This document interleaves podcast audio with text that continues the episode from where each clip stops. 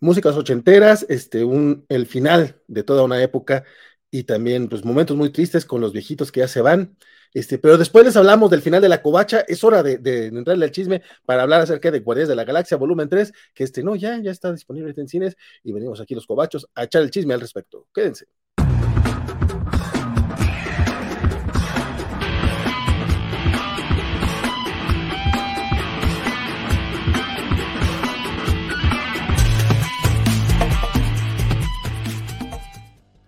Hola, hola a todos los que ya andan por acá, este, en noche de viernes, listos para, para acompañarnos a echar la platicada a gusto acerca de eh, la más reciente película de Marvel Studios. Mi nombre es Valentín García y desde la Kobayashi Maru, este, me acompaña mi estimadísimo amigo.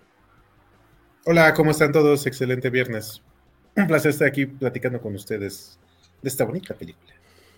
Sí, sí, pues bueno, ahorita, ahorita nos cuentas qué es lo que te pareció la, la, la película, cómo no, pero este, hay que darle paso a otro integrante de, de la Coalition no cualquier integrante, es el capitán, es mi queridísimo amigo, mi compañero de batalla, es el único, el inigualable. ¿Qué tal? ¿Cómo estás, Don García? Soy Francisco Espinosa. Muchas gracias, Hidro, también por acompañarnos. Y por supuesto a todos los que nos escuchan en esta ocasión que vamos a venir a cotorrear acerca de la tercera, del volumen 3 de Guardianes de la Galaxia. Muchísimas gracias por la invitación. Estamos ya listos para chismear y echarle la grimita, Es lo que he visto, que mucha gente anda como que en plan, en plan bastante sensible al respecto, pero pues como yo soy esta persona que no tiene corazón, la verdad a mí no, no, no me sacó tanta lagrimita, pero vamos saludando a la gente que ya se hizo presente por acá en el chat, don Félix Farfán, que ya volvió a suscribirse al canal de YouTube, le agradecemos muchísimo su apoyo eh, eh, aquí en, la covacha, dice, ¿en serio vienen Vale y don Francisco a comentar la película de los guardianes? Sé que no debería perdérmelo, haré el intento en Facebook, porque datos. Ojalá, ojalá que el buen Félix esté ya echando el chisme acá con nosotros. También Chacal del Sur se presenta y dice qué emoción. Eh, ya el tiro para ver a la banda más rifada de la friki osfera. Muchas gracias, mi querido Chacal. Que, que, que, que nos digas banda rifada.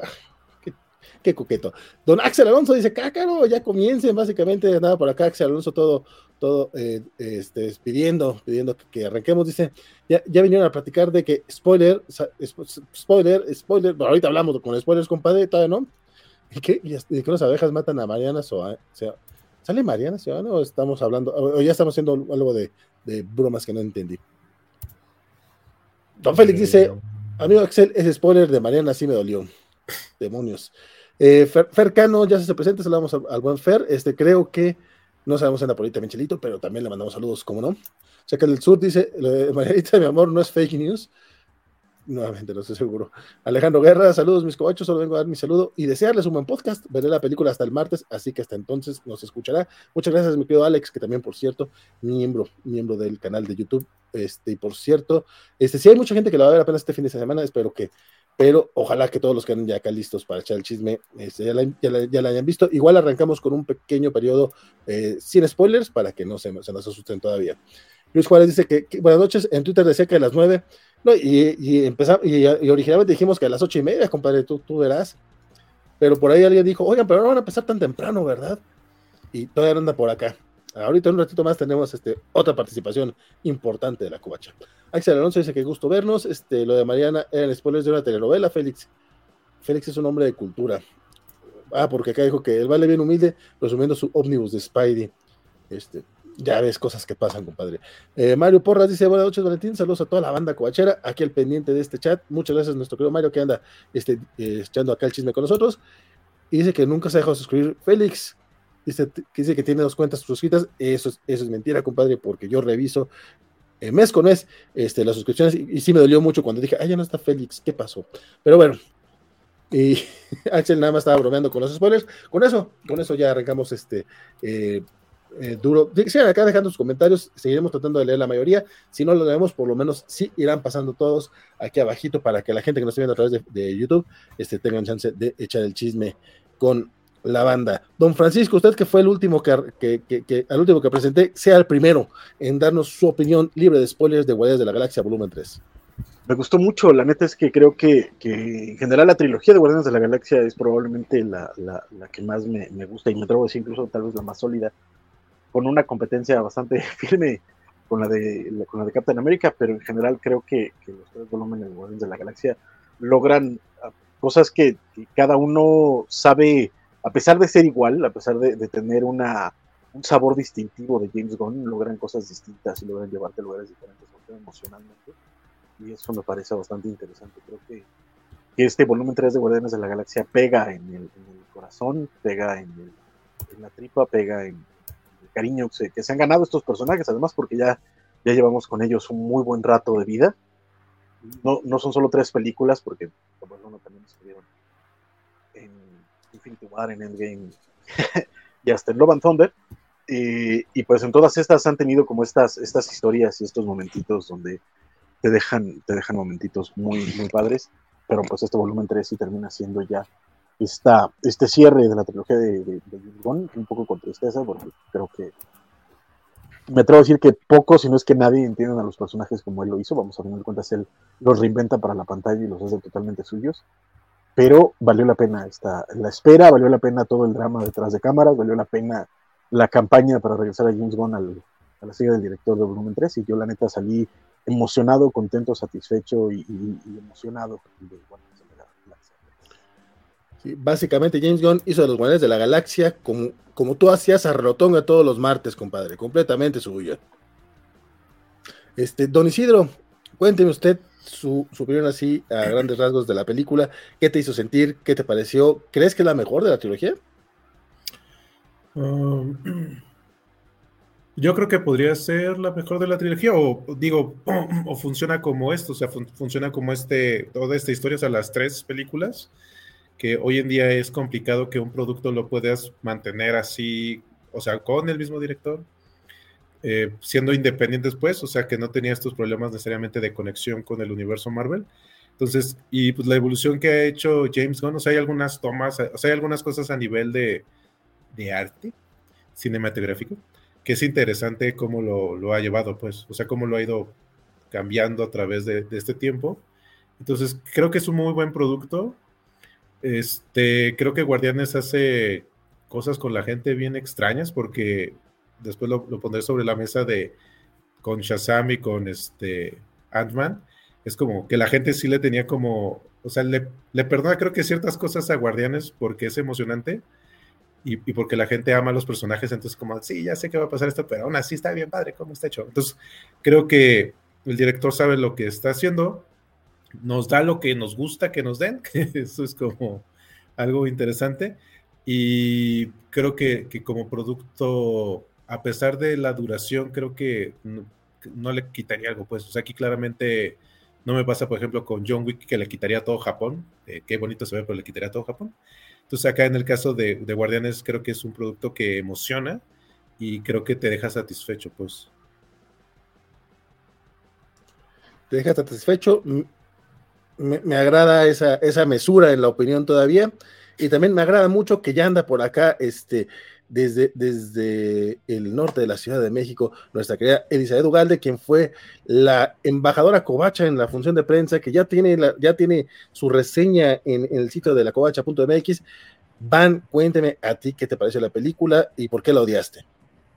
Hola, vale, buenas noches, mesa y chat. Eh, no, no la odié. Yo eh, iba firmemente con ganas de odiarla, pero no, no la odié. Eh, y tampoco sé si soy buena eh, eh, en mis áreas de la covacha, porque pues la covacha es Marvelita y yo siempre estoy buscando cómo odiar a Marvel, pero eh, no, curiosamente sí notaba cosas, yo sí notaba en la cinta algunas fallitas, algunas cosas de esas que dice Isidro, bueno, no sé si son a las mismas a las que se refiere, que ah, no estaban no me gustaban tanto, no me convencían, eh, que como dice Isidro, de repente decía, ay, acá sí le pasamos todo, pero si fuera un, un producto de DC, eh, ya lo estarían criticando. Sin embargo, eh, no importaba todo el hate interno que quería aventarle, al final de la película sí estaba de, híjole, qué bonita es, qué, qué, emocional, qué, qué manera de transmitir un mensaje, y lo vengo diciendo desde no sé, creo que lo dije con Shazam y lo dije también eh, con, Black Adam. Eh, a mí me gusta que las películas de cómics eh, tengan mensaje, que, de repente sean un poco absurdas, que no se tomen tan en serio. Creo que James Gunn es el rey para hacer eso. eh, Guardianes de la Galaxia es, es, una película justo que no se toma en serio, que, que hace muchos chistes de sí misma, pero al mismo tiempo en esta en este afán de aparentemente no tomarse en serio y de hacer eh, bromas y bromas, te mete temas bastante delicados, muy fuertes, que, terminan haciéndote reflexionar. Es el sello Gon. Entonces, eh, sí, había cosas de, ay, me chocas James Gunn porque quiero que me caigas muy mal y sin embargo, eh, pues estoy contenta con tu película, me gusta mucho. Yo no no podría decir que es la mejor de las tres, porque creo que todas en su momento nos han dado lo que necesitábamos. Eh, como no sé quién de los que anteriormente participó decía, eh, sí parece, sí son como parte de un todo. Eh, entonces, yo disfruté muchísimo la primera. Creo que para mí la primera va a ser la mejor siempre porque fue la que hizo de estos personajes que nadie conoce, o bueno, que la mayoría no conocíamos, los hizo como encantadores, entrañables, ya las demás solo fueron sumando y sumando y sumando. Entonces, eh, pues sí, creo que sí es una gran película, una gran película de, de cierra de la etapa de Gon. Y, sé que aquí igual y me van a sacrificar por esto que, que voy a decir, pero me dolió más este cierre que Endgame. sí me dolió más este cierre de etapa que el, eh, que el de la, pues sí, de los 10 años de Marvel y todo, todo esto de, salvo la muerte de Natasha, creo que acá sí, sí, sí me dolió mucho, eh, pues pensar que ya se acaba, se acaban estos guardianes. Y no, no necesariamente porque se acaben, no sabemos qué va a venir, sino simplemente porque James Gunn ya no va a estar. Ok, yo nada más escuché a Van decir, los odio, los odio, los odio, los odio, pero pues, ¿qué, qué, se le va a hacer, no? Este, fíjate que ya, ya, un poquito fuera de broma, a mí, mm, no sé, eh, yo, yo creo que todavía la tengo que volver a ver, no sé, no sé por qué estoy haciendo este programa ahorita, bueno, así por, por atascado, este, creo que no estoy muy, este, todavía con, con el sentimiento correcto, o sea, como que eh, uno va con ciertas expectativas y si, la película no las cumple o sobrepasa, como que dice, ok, tienes que volverla a ver. Eso sí, esta es la posiblemente, no, no te creas, porque Shazam también, te que va a ser, la primera película del año que, me dan ganas de, decir que tengo que volverla a ver. Bueno, con Scream 6 me dieron ganas de ver las seis películas, entonces Scream también cuenta un poco. Ok, tal, estoy exagerando entonces porque al parecer soy un, soy un facilote. Pero, este, eh, es la primera película Marvel del año que me dan ganas de volver a ver. Media no la volví a ver de plano, o sea, este, Black Adam es del año pasado, pero tampoco la volví a ver. Super Mario Bros. no me dieron ganas de volverla a ver. Pero esta sí, salí y dije, ay, güey, no, no está mal. O sea, la película me gustó, pero sí la sentí un poco más larga de lo necesario. La sentí menos. Eh, a mí, al contrario de Van, este, yo no sentí este final eh, sí, sí me quedó de ver este, varias cositas que ahorita que leemos ya con spoilers las diré más abiertamente. Este, pero en general funciona bastante bien. Sobre todo, digo, esta película evidentemente es el viaje de, Rocket Raccoon y me encantó esa parte, toda, toda la historia de Rocket me, gustó bastante, eh, pero no sé, a lo mejor me hubiera gustado más una película en solitario de él. No hubiera funcionado igual, yo lo sé, y aparte eh, James Gunn tenía que cerrar todo antes de irse a trabajar a DC eh, tiempo completo, pero eh, no sé, este, quedé un poquito, mm, yo no quedé satisfecho, todavía tengo que volverla a ver, no digo que sea mala, pero a mí no me hizo llorar, este, no, no, no sentí ningún cierre y este, y aunque me encanta ver a estos personajes, sí tuvo momentos que, que, digo, eh, un poquito spoiler va a ser, pero creo que sí tiene probablemente la mejor este, pelea de pelea de, pasillo que hemos visto, y eso que hemos visto, cantidad, tiene cantidad de, escenas de pasillo. La de esta película está espectacular, o sea, ese montaje a mí sí me dejó babeando. Tiene cosas muy, muy buenas, pero a lo mejor mis expectativas estaban demasiado altas, y eso es más culpa mía que de la película. He dicho eso, eh, que, Van diga que, está mejor que, Endgame en cuanto a cierre, este, dieron ganas de, meterme a pelear. Este, dice, ya cómete la mente naranja de Dark Angel. eh, arte funerario. Por cierto, sigan ese canal si les gusta la idea del arte funerario, les gustan estas cosas sobrenaturales, les gusta en general este, los panteones. Este, es mi hermano y hace cosas muy, muy chingonas. Eh, antes de, ya, antes de continuar ya con los spoilers finales, este, los comentarios eh, que están este, haciendo ahorita, dice justamente Dark Angel, eh, creo que se esforzaron mucho por crearse llorar a la audiencia, a diferencia del volumen 2, donde la muerte y funeral de Yondu se siente más orgánico. Eh, Mario Porras dice que él aún no la ha visto, pero después de la opinión de Francisco este fin de semana la verá, para cerrar el ciclo de Guardianes de la Galaxia. Sí, no, no, no, pelees a, mi, a, mis compañeros amargados que están muertos por dentro. Ve a verla, te va, te va a enternecer, te va a gustar, vas a disfrutar. Mis compañeros no tienen la culpa de, de que su corazón se pudrió y, y, se hizo tres tallas más chiquitos. En, en, eso estoy muy, muy de acuerdo. Eh, es, es que Hueco dijo, that's what she said. No recuerdo en qué momento fue, pero ahorita aplica también. Don Félix dice que a pesar de la, a pesar de la duración, son dos horas y media que solo se sienten si toman mucho refresco, me pasó, en contra de Ciencia ya que son una y tres cuartos de hora insoportables. También es tu culpa de ir a ver Ciencia ya, compadre. Yo, la neta es que sí me pedí mi, mi, coca jumbo y no lo sentí, la neta. Ni, ganas me dieron de pararme. Fíjate. fíjate, yo estoy aplicando la de las gemelas porque pues, hay, que, hay que ahorrar y no, ya no estoy comprando refresco en el cine, entonces me llevé do, dos Pepsis así de 400 mililitros y sí me hicieron efecto. Félix Fernández dice, Van como científica debe tener opiniones muy interesantes acerca del alto evolucionario. Luis Juárez dice que respecto a la reseña de Van, los niños no son tan sensibles, uno se fija más en esas cosas que ellos. Este, eh, Dark Angel dice, igual sí me gustó, pero de la trilogía sería personalmente la que menos me gustó. Un poquito bastante de acuerdo con este muchacho. Se creo que Star Lord por fin tuvo crecimiento de personaje. También Nebula en general me gustó mucho. Eh, me gustó mucho cómo han llevado su historia, incluyendo Avengers 3 y 4. Luis Juárez dice que, eh, meta pregunta, ¿las películas están obligadas a sorprendernos? Si es la intención del director, sí. Si no, pues no. Recuerdo que Star Lord regresa. Eh, ya empezamos con los spoilers, don Félix. Pero es que también, eh, a, a, ver, es que eh, sorprenderse no es una obligación de ninguna historia. La, la, obligación de una historia es, por un lado, que te conectes con los personajes, que te importe lo que sucede, que quieras seguir leyéndola. Después, estar bien hecha, que porque sí, o sea, independientemente de las opiniones subjetivas o de, o de, lo que nos pueda gustar o no gustar, mover o no mover a nivel personal, sí hay ejecuciones correctas e incorrectas eh, de una forma objetiva, de un análisis claro y crítico.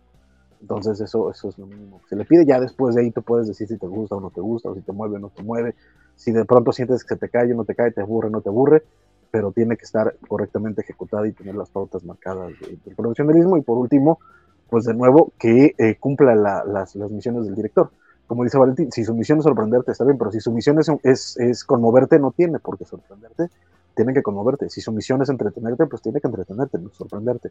Si su misión es hacerte eh, que sea emocionante, pues es que sea emocionante y no sorprenderte, etcétera. Pero, por ejemplo, hay muchos thrillers eh, que dependen muchísimo de la sorpresa y que si por angas o mangas en tu experiencia personal eh, descubres el final o te queda claro el final, pues se te viene toda la película abajo y vale madres. Aunque haya sido tú solo y todos los demás digan, es que está sorprendente, pues está chido, pero a mí no me, a mí no me logró ese, ese efecto. ¿no? Entonces, sí, varían varias cosas. Yo, yo eh, no es ninguna teoría de cine ni nada que yo no he estudiado, pero para mí es importante que las películas eh, mantengan mi interés. Eh, porque sí, como dicen, sea para entretenerme, interesarme, sorprenderme, lo que sea, pero que mantengan mi interés. ¿Qué, qué vale? ¿Por qué haces caras? No, no, no, nada, porque tengo aquí a Jeff. Este, Milton Muñoz dice, la muerte de Gamora en Infinity War y el cierre de la trilogía de los Guardianes de Gon es lo que más me ha dolido en el MCU. Eh, Gendo Chiquito dice, me gustó más que la última temporada de Mandalorian, sin ofender, estuvo buena.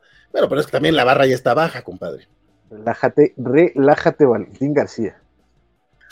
Eh, y también dice que eh, Adam Warlock le, le, dejó de ver, pero no estuvo tan mal.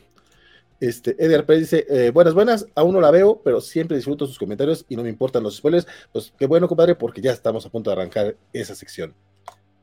Skywalker dice que él nomás tiene dos quejas, pero todo lo demás está perfecto. Y sobre, la, y sobre la película, compadre. Eh, de hecho, si puede, don Guaco, pues de hecho se hizo la invitación, ojalá, ojalá pueda el muchacho si anda por acá. Este, de hecho, sí estaría muy bueno, compadre. Cállate. Eh, y Don Gento dice, si esta película tiene el síndrome Star Wars 6, es un buen cierre, pero deja de ver mucho en otras cosas de la trama.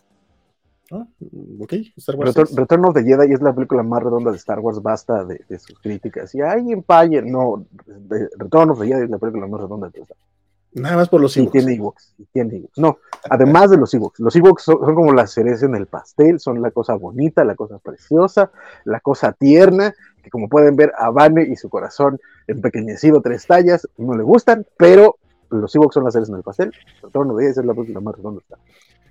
Pero, Pues que, es que güey, nos podemos atener a, a la a la teoría de Barney Stinson para saber por qué a, a Vane no le gustan los Ewoks.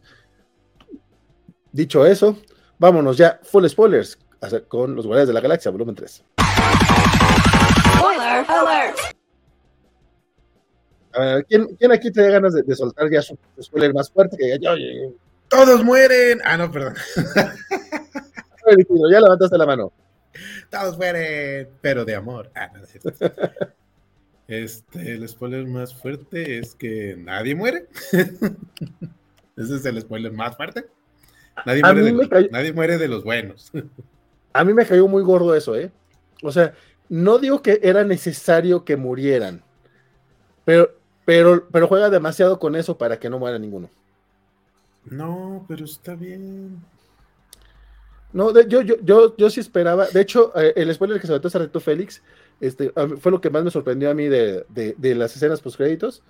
El, el legendario Star-Lord regresará. O sea, con eso termina. Yo sí me quedé así como que, ah, cabrón. Yo esperaba que regresaran los guardianes. Esperaba volver a ver a Groot y a Rocket. Eh, pero Star-Lord, pues yo dije, mira qué bonito, ya lo mandaron a, su casa, que sea feliz. Que regrese en 10 años. O sea, pero este tipo de, de- de anuncios es que tienen planeado que regrese pronto este, o en una película próxima y es como, Marvels. Marvels, Marvels. No, no es no, no, no, no sé, no sé qué tan próxima, o sea, tampoco dicen que vaya a ser su película, nada más va a regresar el personaje, Va a salir por ahí caminando nada más. ah, ya regresó. Pero Este, no sé. No, yo- o sea, yo sí lo yo, o sea, yo sí lo pensé, pero de repente fue como, nah, que no se muera nadie. Entonces, este, esa parte creo que fue la que me gustó más. O sea, eso, lo de Rocket me gustó, el alto evolucionario me gustó. Este, creo que lo único que me gustó es que de repente como que se gritaban un poco los muchachos. Entraban como mucho frenesí, como, oigan, no sean tan intensos todos. ¡Ah! Pero creo que el- el- la película, este, lo, lo que trae, o sea, lo que me gustó es que puedes no haber visto ninguna de las películas y rápidamente te meten cosas, o sea, te hacen diálogos o cosas para que digas, ah, claro, sí, este, esto, esto, esto, esto. O sea, no necesitas como haber visto absolutamente todo, como para entenderlo. Y este, y, y lo hacen como entretenido, pues. O sea, la forma en que vas metiendo la historia de, de Groot, creo que eso supongo que ha de ser del editor, de, de cómo hacerlo para que no se sintiera como cortado, sino como que hacía como unos, uno, o sea, fluía bien, pues, porque luego ven que cuando te meten el flashback es como, ah, puedes perder como la atención. Y aquí como, a- agarraban como el momento exacto para hacer como, vamos a unos comerciales y ya te metían lo de, lo de Rocket y ya regresabas. Pero lo interesante es que la, la, la gente reaccionaba como a diferentes cosas. O sea, mi función casi estaba, fue ahorita a las 4, estaba casi llena. Pero, o sea, cuando había animales, había una parte del público que todos, ah, los animalitos. Había otro que, este, matando gente y todos, ah, y unos, ah, matando gente. Había otros con los chistes, entonces como que el público era como ir surfeando emociones. Ha- Hacía tiempo que no me tocaba un- una película que, que diferentes personas reaccionaran a diferentes cosas. O sea, no todos estaban reaccionando como a lo mismo.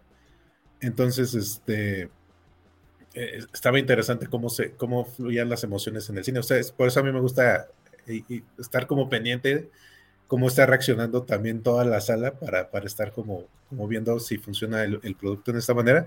Entonces creo que, que eso lo que hizo James Gunn fue precisamente darles a todos cosas que hacer que fueran interesantes, no de váyanse a buscar algo que no sirva para nada. Y entonces, pero, y, y la gente como que sí sentía esta, esta emoción. Digo, a veces los peces pensé que no hacían bien las cosas los guardianes o no se ponían de acuerdo.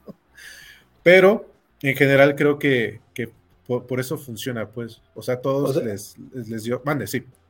A, a mí lo, a mí lo único que me, que, que- que me saca un poquito de onda, mi querido Isidro, es que, eh, bueno, es que se me hace muy creepy eso de que vas a ver cómo reacciona la gente, compadre. ¿Qué pasó?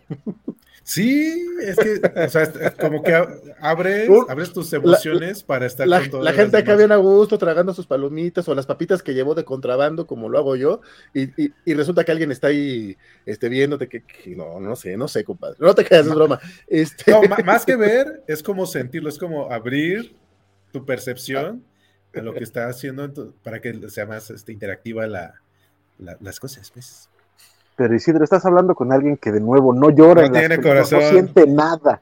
O sea, le estás hablando de cosas que no puede entender el muchacho. Eso es lo que pasa. Entonces, ya, ves cómo esta, eh, esta mantis, es empata. Eh, yo soy lo contrario. No, eres lo contrario, es desempata. Exacto, él, es Drax. No, no, porque Drax sí se emociona porque dice, eres, eres una bestia, el otro, pero ¿por qué me dices así? O sea, si tienes su corazón. Ah, dile, dile así a Valentín y vas a ver cómo también dice. Entonces, creo que en eso, el producto es como muy, muy interesante lo que están haciendo. Entonces, las tomas, todo, o sea, se mantiene como muy ágil el utilizar la música. Este, creo que, que lo hace bien. Y creo que, digo, creo que debe ser difícil como director, cómo puedes hacer un, producto con las mismas cosas y que no caigas como en, estar reciclando ideas. Entonces creo que, que sí se forza un poco más. Y creo que le ayudó el haber hecho en su momento este Suicide Squad. Yo creo que sí lo ayudó como para. Porque hay ciertas cosas que, que siento que como que las probó en Suicide Squad y las soltó más acá. Pues la, Entonces, a la esposa, digo, ¿qué? Hacia la esposa también. Entonces, este, creo que, creo que en ese sentido. Ok, sonó muy feo, disculpen. Sí. Entonces, eh, toda la parte de los animales, este, tanto los animales experimentados como ya los que viven en el planeta, en, la Tierra este, animal. Entonces, toda esa parte, este, ¿cómo se presenta? Entonces, creo que hizo lo que hizo en su momento con Super, que manejaba cosas oscuras y luego hacía cosas como más ligeras, y las, pero ya con muchos años de experiencia por parte de James Gunn. Entonces creo que por eso la gente la ha recibido como mejor que las otras dos películas. Bueno, creo que de todo lo que llevamos de Marvel este, los últimos años, creo que la gente estuvo dispuesta a, divertirse y creo que eso, por eso es bien extraño saber cuándo un producto funciona o no, porque es muy difícil saber qué es lo que la gente quiere. Pero aquí creo que a todos nos dio, y creo que se sintetiza con la escena del túnel, es, claro, Drax espadas, Gamor espada, este, Groot empalando gente. Este, o sea, esa escena es como sé qué es lo que hace cada personaje y les doy ese momento para que fluya. Y es lo que yo estaba pensando, es cuántas veces hemos visto esta parte del el ensamble y lo puedes hacer memorable. O sea, debe ser muy difícil el que estés pensando el cómo lo hago y aquí nos dio esa parte precisamente para estarlo haciendo. Entonces, creo que James Gunn analizó bien qué es lo que quería hacer, cómo quería cerrarlo. Algunas cosas son gratuitas como lo de este el heredero de los de la flauta de la de John Doe, pero, pero creo que al final del día estás satisfecho con esa parte. O sea, ya sabes hacia dónde va, más o menos qué te va a hacer, pero no lo analizas tanto. O sea, creo que los productos cuando funcionan más cuando la gente no es tan crítica con ellos y deja de cuéntame la historia. O sea, vengo a que me la cuentes y está padre. Vane, ¿qué opinas tú al respecto de todo lo que dijo el buen Isidro? Lo odio. Eh, no, pues eh, que creo que eh, en lo que coincido con Isidro es en que la película, bueno, Gon le da una parte a, cada uno, o sea, son diferentes cosas con las que puedes conectar, o no sé si, bueno, sí, de hecho sí creo que, que sí es como una intención muy marcada de querer conmoverte o querer hacerte llorar y y, también ahí es como que ataca por distintos eh, medios. Yo como Isidro eh, me fijo mucho en las reacciones de, la sala, aunque pues en mi caso está un poco más sesgada porque como es función de prensa, eh, pues ahí sí como que a veces, no que traiga línea, pero pues ya como que todos se ponen de acuerdo sobre qué es lo que tienen que opinar. Eh, es lo que estoy escuchando. y el caso es que acá el, a mí, por ejemplo, me, me, me conmovía muchísimo todo esto de los animales. La parte que me hizo llorar fue la de Rocket. Eh, pero yo vi realmente consternada la chica que estaba sentada al lado de mí cuando creía que Star Lord se iba a morir. Sí, sí, hasta siento que dejó de respirar la pobre, porque sí la vi como se puso tensa y, se quedó callada y así, y ya hasta después como que le regresó el cuerpo al alma. Pero eh, sí, creo que Gon tiene eh, esa, esa facilidad o eh, ese toque. Pero a mí sí me parece que, a mí, por eso digo que es muy raro, porque yo soy bipolar o no sé, bueno, no, ya sé que no soy bipolar, pero soy rara porque me, me molestaban muchas cosas desde el principio. Mm, creo que es muy marcado que, que el tono de la canción con la que iniciamos, que es la de Creep, me llamó muchísimo la atención que Rock la estuviera cantando y con tanta eh, con tanto sentimiento, porque Rocket no es un eh, personaje que hasta ese momento se hubiera eh, mostrado así, como de melancólico, ¿no? No entendí mucho e, este aspecto de, de, ¿y ahora por qué Rocket se nos está deprimiendo? ¿Por qué está tan clavado? Pues, ¿qué le pasó? Para mí eso no, no, no tuvo mucho sentido. Sí, por supuesto, luego te cuentan su historia, que es bastante conmovedora, ya dije que me hizo llorar. Pero de principio sí es así, a ver, te dejamos en el especial de Navidad y estabas bien. Y resulta que ahorita ya parece que te quieres cortar las venas con galletas de animalitos. No, entendí muy bien eso. Pero vale, creo que tú sí lo entendiste porque te vi así. Eh, sí, un poco. Lo que pasa es que eh, Rocket desde la primera película es, es así, es este personaje que se le nota que está cargando el peso del mundo, que sufre demasiado, o sea, el hecho de que no le gusta que le digan mapache, o sea, es este, es muy sensible respecto a su, a, su ser, o sea, el estar cantando que él es, que un creep, es a weirdo, o sea, si había un personaje de los Guardianes de la Galaxia que pudiera cantar esta canción con tanto sentimiento, eh, creo que era Rocket.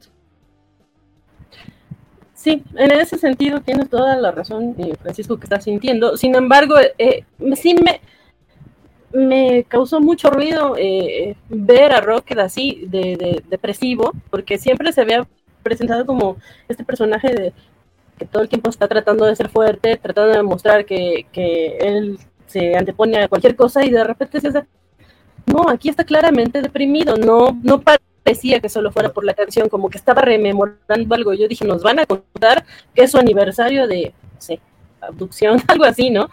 Sí, sí me, ahí me empezó a, consternar. Y otra cosa que tampoco me gustó y sí, vamos, pelea, ¿vale? es que ya para eh, la escena de, la pelea de pasillo, que a la que te refieres, que sí, sí está muy bien, la verdad es que yo ahí ya me sentía bastante cansada de la cámara lenta. Sí creo que abusó muchísimo en las tomas, eh, eh, todo el tiempo en las peleas, sí te funciona, pero ya cuando abusas de ella, sí es así, ah, ya avánzale. y hablando del avánzale. O sea, tú crees que estuvieran en blanco y negro para que fueran más menos, no sé, media hora menos. Eh, y perdón, hueco, que yo creo ya. ¿Mandé? O sea, tú querías que estuvieran en blanco y negro para tomarlas en serio las peleas. Ya, me fui. Para que fueran más este, artísticas. Sí, creo que Vane se nos desconectó porque no te escuchó al principio y como que ¿Nos sigues escuchando? Porque creo que nosotros escuchamos a Sí, yo los escuché, perdón. Sí, ah, creo que yo soy la que me fui, perdón. Eh, no, escuché nada de lo que dijiste, ¿vale? Así que, perdón. convenientemente no escuchaste que te dije dos veces ya que, querías que las películas estuvieran en blanco y negro para que la cámara lenta fuera artística. Ah, no, no, creo que no, no, así aburren más así aburren más, de hecho, pero este, y perdón, Hueco, que digo, ya parece que no va a entrar, o no sé si ya por ahí, eh, que le voy a eh, robar eh, algo que me dijo, que comentamos la película, justo de esto que se hace lenta, toda esta parte de la familia murciélago me parece un poco innecesaria. O sea, si es, sí ya llegaste al planeta y demás, pero la larga demasiado, o sea, como ¿para qué? Si llegas ahí y no haces nada. Para el chiste de los sofás, si no, no entraría el chiste de los sofás. No entendí mucho, si era muy claro que ahí había un armatoste en medio que cualquiera podía ver y llegar a... Si te imaginas que, que pues es lo que está fuera del lugar, de ese lugar. Entonces, sí, no entendí como para qué todo el show de los vecinos chismosos y demás. Eh, creo y yo le comentaba a Bubaco que más bien fue como que, miren, yo conozco cómics y estoy tratando de plasmar algo de cómics acá. pero Yo, sí como... yo lo que, sen- yo lo que parte sentí es que te están mostrando, perdón, man, yo lo que sentí es que están mostrando este personas con las que puedas empatizar para que cuando el cuate Cuando las mates, entonces te duela. te duela. Exacto. Que yo, yo juré que nos iban a poner la familia así, haciendo así, y nada más el fuego así. Pero no fue tan cruel, James. Nada más nos puso una Es- pareja ahí de conejos. Sí, Es Flash salvando a la familia en Rusia. O sea, es que si no, no te importa. Es, es- es una pelea. O sea, si, llegan directo allá, no, no hay nada en juego. Es una pelea. Mientras que si sabes que están ahí y cuando explota el mundo es porque está explotando un mundo con, con una civilización ahí. No es nada más, ah, yo que hice este mundo y lo voy a destruir porque quiero. No, tiene que haber una, una civilización. Pero tampoco es como que les importa demasiado, o sea, no es, es como que, o sea, sí, se supone que a ti como espectador te causa una emoción, a mí la verdad no, a mí no me la causó, pero Y yo tampoco soy, el es que no, yo soy el que no tiene corazón. Pero tampoco es como que ellos hagan mucha referencia de, ay, mira, pobre mundo, lo acaba de destruir tanta gente. O sea, no, o sea, pasa. No, pero no, sí, sí lo dice. Pues Sí lo dicen. Sí, sí claro lo que lo dicen. dicen. pero Claro que, bueno, y, y- es más, Ale. puedes ver la cara, la cara de Nebula. La cara de Nebula de, güey, este güey está, está extinguiendo un planeta, está extinguiendo una especie. Y se le ve en la cara a Nebula. No sé, O sea, esa, esa- sí, sí tiene Se, esa se me hace razón. que es- se me hace que estás más ocupada viendo a las personas, van, que viendo la película. ¿Qué pasó, aquí? ¿Qué pasó aquí? Y nada más para terminar con mi hate, este, me molestó mucho lo gritón que es, que es el, el, el alto evolucionador. Grita Ah, demasiado. Pues es Es que imagínate si tuvieses la cara así jalada. Y lo de Adam Warlock, yo no soy muy fan, no voy a hacer eh, como que lo conozco demasiado, pero la primera mención que hubo de él en Guardianes, yo dije, ay, pues hay que investigar quién es y hay que buscar demás. Eh, saludos, Milton. Ella- Eh, Exacto, Van, Van hasta aplaudió, dijo, ¡Woo! Milton Muñoz dice, otra vez van odiando a los animales. Claro, ¿qué, qué esperábamos de alguien que le gusta atropellar perritos? Exacto, exacto. no se ha quejado que al final de la película lo salvaron como arca de Noé, así de. Exacto, "Hubiesen dijo, hubieran dejado matar a los mapaches. ahí". Todos los mapaches que mueran, mueran, malditas. Ay, van.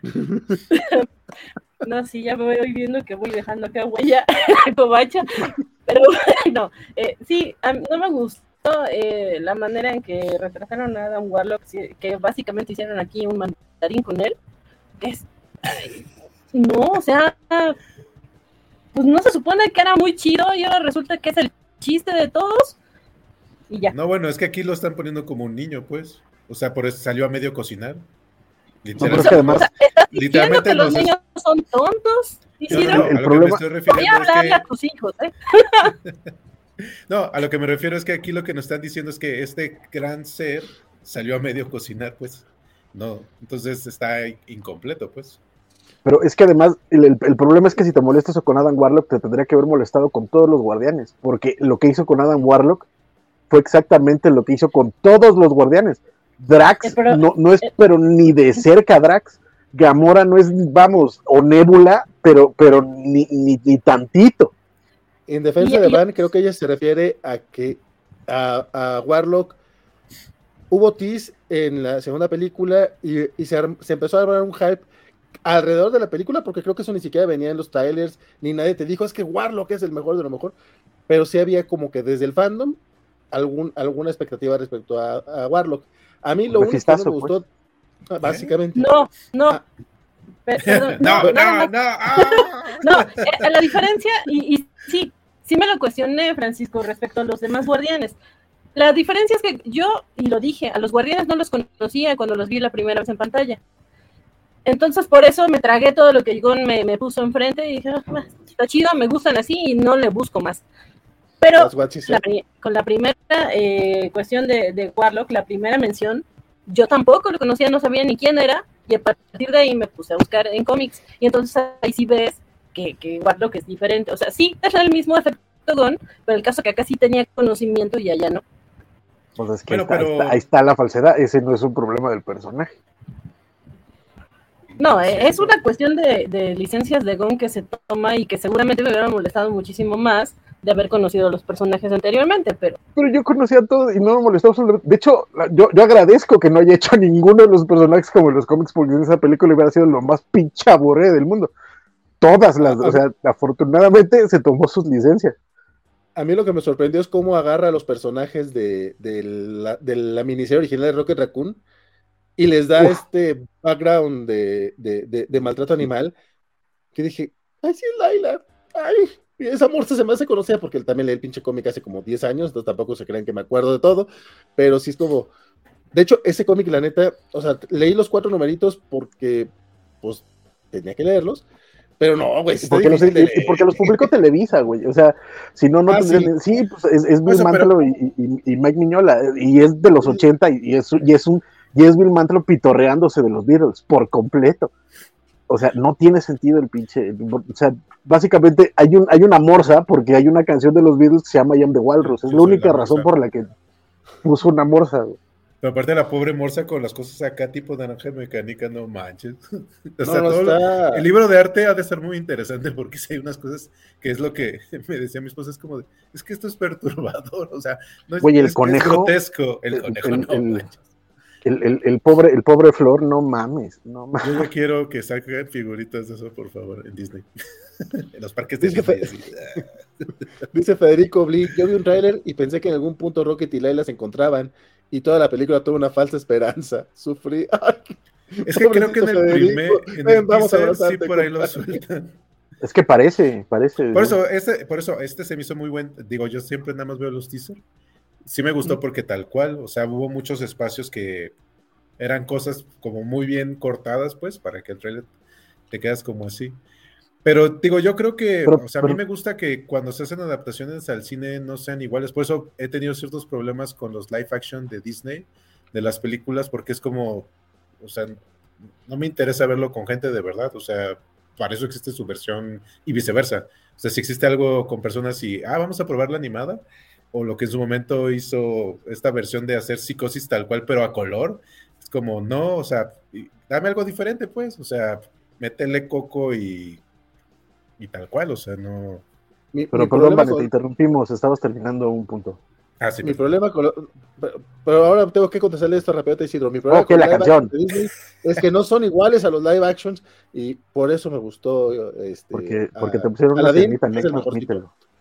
No, no, no, no, no, no. Pues es Me- que Aladdin lo hizo Guy Ritchie. Me, me molestó mucho la Bella y la Bestia. Porque me cambiaron las canciones de manera. ¡Ah! Y el Rey León con pinches, pinches personajes todos realistas. Es como. Y eso no es un live action para empezar. Pero perdón, Van, sí es cierto. Este, porque, porque después de lo que después de, de lo que termines tú, tenemos varias respuestas de la gente del público. Va, qué bueno. Y a mí ni me han preguntado, por cierto, pues está bien. Sí, no, no, ya, ya. Porque sí, Van no ha sí, terminado. No, no, ya, ya, ya acabé. Van, Se- Van seguramente haciendo el ahorita rant, ya. pero lo, lo puede guardar para el siguiente rant. Sí, sí, sí. Y Mira, puedo rantear muchísimo de lo que me molesta que salga la mujer de Gon en todos lados, ¿no? Pero. Ah, pero ¿quién que salió? No, no la vi. Ay, Es no. este, Era, era la, a, la, a la que le disparan en la piernita. Ah, Saludos a Chelito. sí, sí, sí, sí, sí, sí hubo ese pequeño momento que yo también dije así como que. Ay, pero pues también es como quejarte porque sale Sean Gunn. Por eso, pero O la, porque pero sale- Nathan Fillion. O Por eso, porque También sale, me quejé. También me quejé. sale Helena Bonham Carter en las películas de Tim Burton. O sea, la, la pobre mujer está tan mal casteada en un montón de películas, pero pues era la mujer de Tim Burton. No, por eso, pero aquí estamos conscientes que no se agarró a alguien que no era una actriz, pues, o sea, la conoció siendo actriz, no es como, ah, ella era, no sé, diseñadora y la puso a actuar, o sea, Y además hace buen trabajo. O sea, tampoco la ponen en, en el, en el estelar yo, yo sí como Tim Burton. Ahora, Harrison Ford era un carpintero nomás y lo pusieron a. a- a- Ah, Pues lo ahí está, ahí está, te vas a quejar. Ahí está, entonces George Lucas tenía algo con el carpintero y lo quiso poner entonces. a- mí no me han lo- dicho que eso no sea cierto. Exacto. Pero en serio nos molesta que ponga a alguien, o sea, que los directores pongan a su gente. Vane dijo que le, que lo molesta. Entonces a ella sí le molesta. Porque siento que mucha gente se No todos los directores, ella. esta cosa en específico. O, eh, o Ay, sea, Dios. Esta, esta con- cosa, no, no más, ¿quién, quién es la cosa? ¿La esposa o James Gunn? James Gunn, ¿quién es la cosa? no, nada más, nada más, nada más para saber si estamos hablando de misoginia, si te molesta la misoginia. YouTube no nos vayas o el a nepotismo. cancelar. Ah, no nos cancelen. Exacto. Perdón, no, esta situación en específico, no, no, eh, yo sé que hay un montón de directores que suelen tener a su cast, parece que de cajón, pero no, es que es, ¿en serio? Y, y dice Isidro que es buena actriz, a mí no me lo parece, o sea, Sí, ya dijo Vale que Harrison Ford siempre trae la misma cara, pero sí, esta mujer siempre trae cara de molestia. No es graciosa, eh, no, no, se me hace odiosa y siempre tiene Ah. la misma expresión en cada una de las apariciones intrascendentes que tiene en las películas. En casi defensa de ella, la- hasta ahorita es la primera vez que leemos en otro personaje que no sea uno de ella. O sea, el otro era el mismo personaje siempre. No, no, no de que siempre haga ella el mismo personaje como Harrison Ford. Exacto. Es que, sino es que que solo la has el visto dos veces en un mismo personaje. O sea, obviamente va a aparecer el mismo personaje porque pues es el mismo personaje. Y recordemos que el, el cameo en Black Adam no fue culpa de James Gunn, que también mucha gente se enojó por eso, es como, pues, no digo, el cameo en Shazam no fue culpa de James Gunn, fue culpa de, de- de- de La Roca, que no, Ya, ¿No fue? no, No fue culpa de la roca. No, él no decidió. fue culpa de La Roca. La Roca no quiso que aparecieran los de la Sociedad de la Justicia, entonces, ¿a quién metemos? Pues mete a los de Peacemaker. Total, ahí los No fue culpa de James. Gunn. Sí. Bueno, Ese cameo no, es- no fue culpa de James Gunn. yo sé pero que bueno, este hate sí es muy, este, muy X y eh, no tiene sentido, pero a mí Pero me es muy molesta mucho. generalizado, pero Y- es muy y- y- generalizado, está muy chistoso. Pero es este Sí, sí. caso en específico, Isi- Isidro, no lo soporto. Por eso, y, si y me estoy. fuera Sofía Coppola, lo entendería, pero es el caso. Qué grosero eres. Y me estoy mentalizando porque sé que voy a ver a la tipa razón. en todas las películas de, de- de DC en adelante. Pero Eh, bueno, pues va a ser como, pues como sería como Nick Fury, o sea, o como María Hill más bien. María Gil sí a- está bonita y esa sí hace más cosas. Pero bueno, ya. No, a ver, a, a mí me encanta Lo dejo ir. A mí me Pero encanta Cobie Smulders, pero tampoco pero no- tiene un rango. No Exacto, así que tú digas, qué bruto. Qué, bar- qué bárbara. Qué bruto, Pero tiene un más Oscar. sentido No, en las películas. Esta mona aquí, o sea, ni siquiera Pues es, es la, es la equivalente a María Gil, es, es, es de, este, Momento, momento. de este grupo que controla a, lo- a los metahumanos. No, pero aquí ¿Por qué- una pregunta. por Si qué no no te quejas supieras que, del- del si gordo no barbón? supieras que es ella, ¿sabes que es ella? Sí, la reconocí. Todo el mundo escucha mi Ash cuando la vi en- aparecer en la película. Así ver, que sí. A mí, Si tú, vas, si tú vas a leer todas las reseñas de cine, vas a ver que todas mencionan a alguien que dijo Ash cuando salió la esposa de Jim. ¿no? incluso estábamos en la función de prensa y alguien dijo, Ash. Ash. Exacto. Este, es más, yo lo escuché en mi casa, fíjate. La gente ¿De odia a la Y mujer escuché, de ay. Van dijo Ash. Dijeron Ash. Exacto. Este, fíjate, a, a mí me pasó más o menos la misma reacción que, que Van, o sea, también, sí, sí llegó un momento que dije, ay, tenía que meter, tenía que meter a la esposa, pero después dije, bueno, ¿y por qué no me molestó con, con- por qué no me molesta con Sean Gunn, o por qué no me molestó tanto con, con el alto evolucionario, que también es un actor de Peacemaker? Entonces, este, pues, ahí ¿Por fue qué no te dije, molesta con Johnny Depp?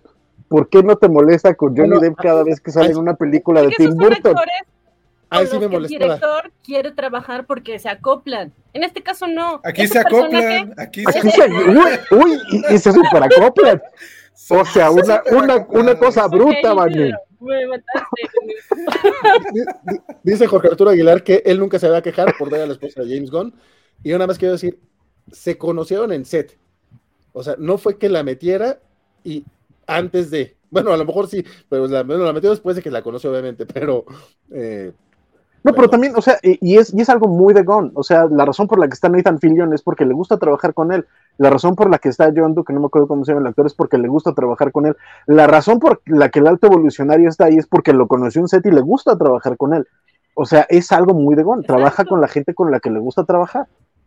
Pero el caso del personaje de su mujer no es un personaje trascendente, no es como que, ay, mira qué entonces, ¿por qué te importante es la historia. Pues Nada tampoco- más es, ay, mira, vamos a poner su para que todos la vean. Eso me molesta. Tampoco lo era Krillin, tampoco lo era Krillin al principio, tampoco era un personaje relevante, tampoco era un personaje relevante. Nathan Fillion ha salido en las tres de Guardianes de la Galaxia, en las tres, y Pero en papeles absolutamente irrelevantes. pero una es nomás de voz. Sí, no, pero sí hizo el motion capture. Oh.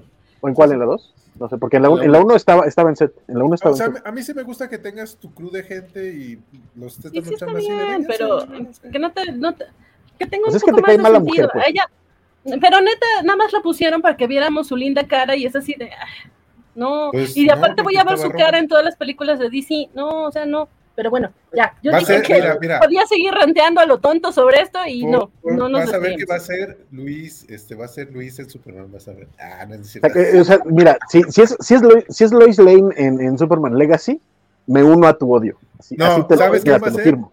La, la de, uno la que siempre está con Lex Luthor, esta. ¿cómo se Mercy. Mercy. Ah, No, no, no, o sea, No, Si no, es- pues es- si es- ya, ya tiene un papel en el universo DC, es la, la Si es- chalana de, de Amanda Waller. Ah, a eso sí. iba. O sea, si es otro personaje que no sea eh, Emilia Harcourt, ahí sí te la creeré. Pero de que la vas a ver, pues seguramente sí la vas a ver, porque es un personaje. Por, por eso mencionaba a Maria Hill. A Maria Hill también la hemos visto en N cantidad de. O sea, fue, fue asistente de, de- de Tony Stark durante un tiempo. No la vimos, no vimos tanto ese personaje, pero sí supimos que fue asistente de, Tony Stark. Entonces, es más o menos lo mismo. ¿Y cómo no te molesta ver a Steve allí? eh, también, siempre que sale ese güey, sale junto con ella. Salen los dos porque son los dos agentes de, de, de- a- a Peacemaker, pues. Salen juntos siempre. Pero hay, no, hay- no no salen siempre, pero bueno. Sí, ya, pasemos a lo siguiente, porque si no, no, yo no, no me convencen y no los convenzo. la mayoría ni sabe que es su esposa, dice Luis Juárez. Te vas a enterar, después de verla tanto tiempo, vas a, vas a decir, ah, claro, es esta mujer. Verás, y, y. Ratcatcher. Ta- ¿También salió esta Ratcatcher? ¿Hizo voz o qué? Ah, no sé. Ay, es la, es la que. La chava Rosita es la actriz de Ratcatcher. La, la, la que los suelta. Ay, mira, esa no, no la caché. ¿A poco? Tiri, tiri, tiri. Esa, esa se ve linda. Vale, me cayó bien.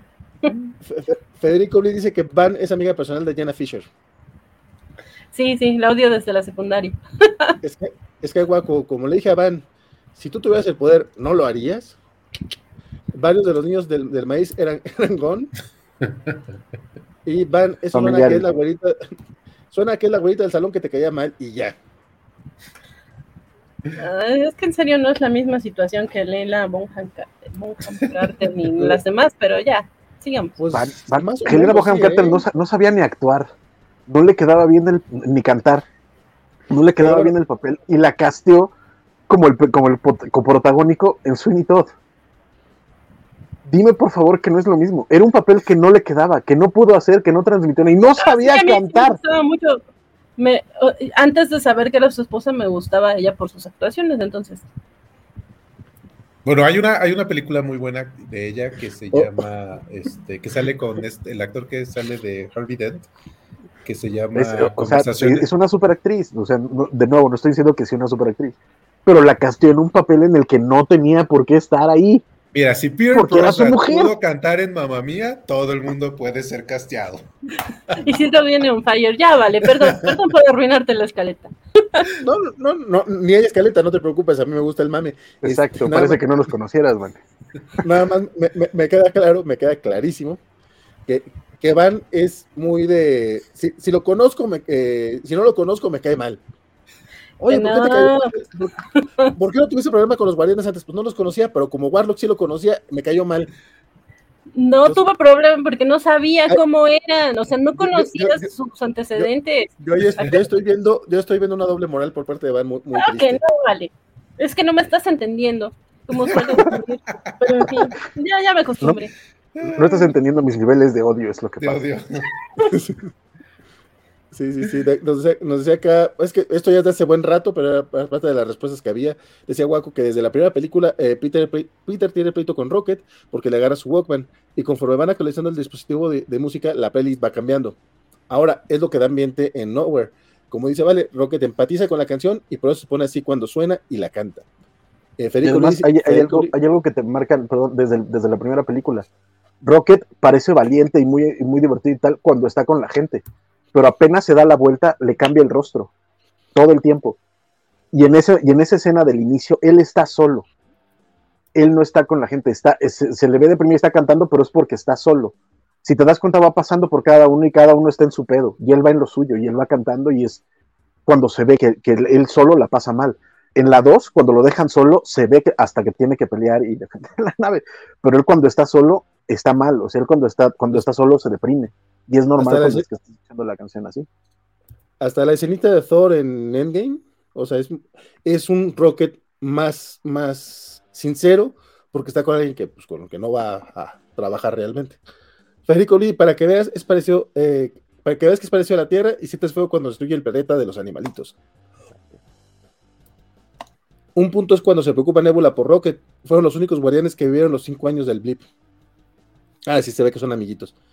Sí, Eh, eh, dice Arturo, este, Rocket eh, siempre estuvo depresivo, solo lo ocultaba con su ira. Y ahora ya, ya descubrió a Radiohead. Nos dice también Félix Farfán que una vez más Don Francisco contra el mundo, round 100. no, no, de hecho, al parecer es Van contra el mundo. Luchamex, la escena del pasillo se la merecen los guardianes y honestamente tuve miedo de que murieran los guardianes en algún momento. Este, oye, pero ya que estamos con, con, el, apartado de los cameos y vamos a saltarnos un poquito a la esposa de, de, este muchachón, pero hay muchos cameos, hay muchos personajes este, que, que, regresan, como Nathan Fillion, que, es la primera vez que lo vemos tanto tiempo en pantalla en una película de los Guardianes. Este, ¿Y a él? ¿Y a él? Sí, sí. Yo, yo pensé que iba a ser menos, pero qué buen timing tiene para la comedia ese muchacho. Es una yo, yo sé, bruta. Yo sé que tuvo Castle, pero yo todavía creo que eh, pues desperdiciado él es de los que no no, no, puedo creer que no hayas visto todavía Firefly, mano. Tienes que ver. Debo, debo de ah, tener. Pensé que ibas a decir de Rocky.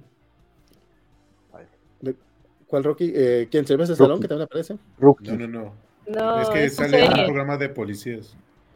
Ah, ok, ok. Reciente serie, que ya tiene, ya va para siete temporadas, o sea, ya de Rocky ya tiene. Ya es de Rocky. ya no. Doctor Horrible. Por ejemplo, él sí canta. no como Elena Bonham Carter. Hubiera hecho mejor trabajo que Elena. Oye, ¿y les gustó lo de John Doe? No. ¿Cómo que? ¿Lo de John Doe les gustó? Ah, sí, Lo, lo, esperaba. Pues ¿Ah, ¿En serio lo esperabas? Sí. O sea, no, no fue Tenía que, salir ese actor, güey. O sea, es como de. Es película de James Bond, tiene que salir ese güey. Por ejemplo, ya. No, no, por, no por echarles a la herida, sí me sorprendió la, esposa. Ella sí no sabía que salir. Dije, ah, mira, por eso fue que me molestó al inicio, pero después dije, ay, pues qué tienes, un carro ya. Este, de Rat, Ratcatcher me está sorprendiendo ahorita. Es como que, ah, no sabía que, no, no, no ubiqué que era ella. Este, pero John Doe dije, pues sí, tiene, tiene sentido, ¿no? Y aparte es mini escena, está linda, y es como para darle paso a, a, a Craiglin, que ahora al parecer es personaje. Digo, o sea, siempre fue personaje, pero pues, ahora es parte de los guardianes, ¿no? Era del fondo, era, del fondo. Sí, sí. A Michael Rooker es a James Gunn como el auto amarillo a Sam Raimi, dice este guapo, tiene razón. Es, es como los cameos de Hitchcock en Hitchcock. A mí, yo estoy tan de acuerdo con eso que dices de Nathan, de que tiene, es buen comediante, que sus escenas, pese a que es el chiste repetitivo, sí, sí me causaban gracia. Porque en cambio, eh, lo de Cosmo, ay no, ¿cómo odié odiar eso? Porque es perro. Porque es perro. Es porque es un perro, ¿verdad, Van? Por eso. No, es que, es que, ¿por qué, ¿por qué si es un personaje tan chido, si tiene buenos poderes, por qué me la hacen que se clave en esa necesidad de... Porque es una un perro. Porque la gente necesita a veces que le digan que eres uno bueno. Dos veces está bien. Ya toda la película ya es como, cómete la maldita naranja. No, no es una... Y ya cuando lo rematan, claro que, que, que ya perdió toda la fuerza para mí. ¿No? Entonces. Dice Guaco, lo de Cosmo es hermoso, hermoso, y es un chiste. Cosmo es hermosa, pero sus diálogos no, no. Oh. pero, es un buen perro, o sea, quiere que le digan que es un buen perro.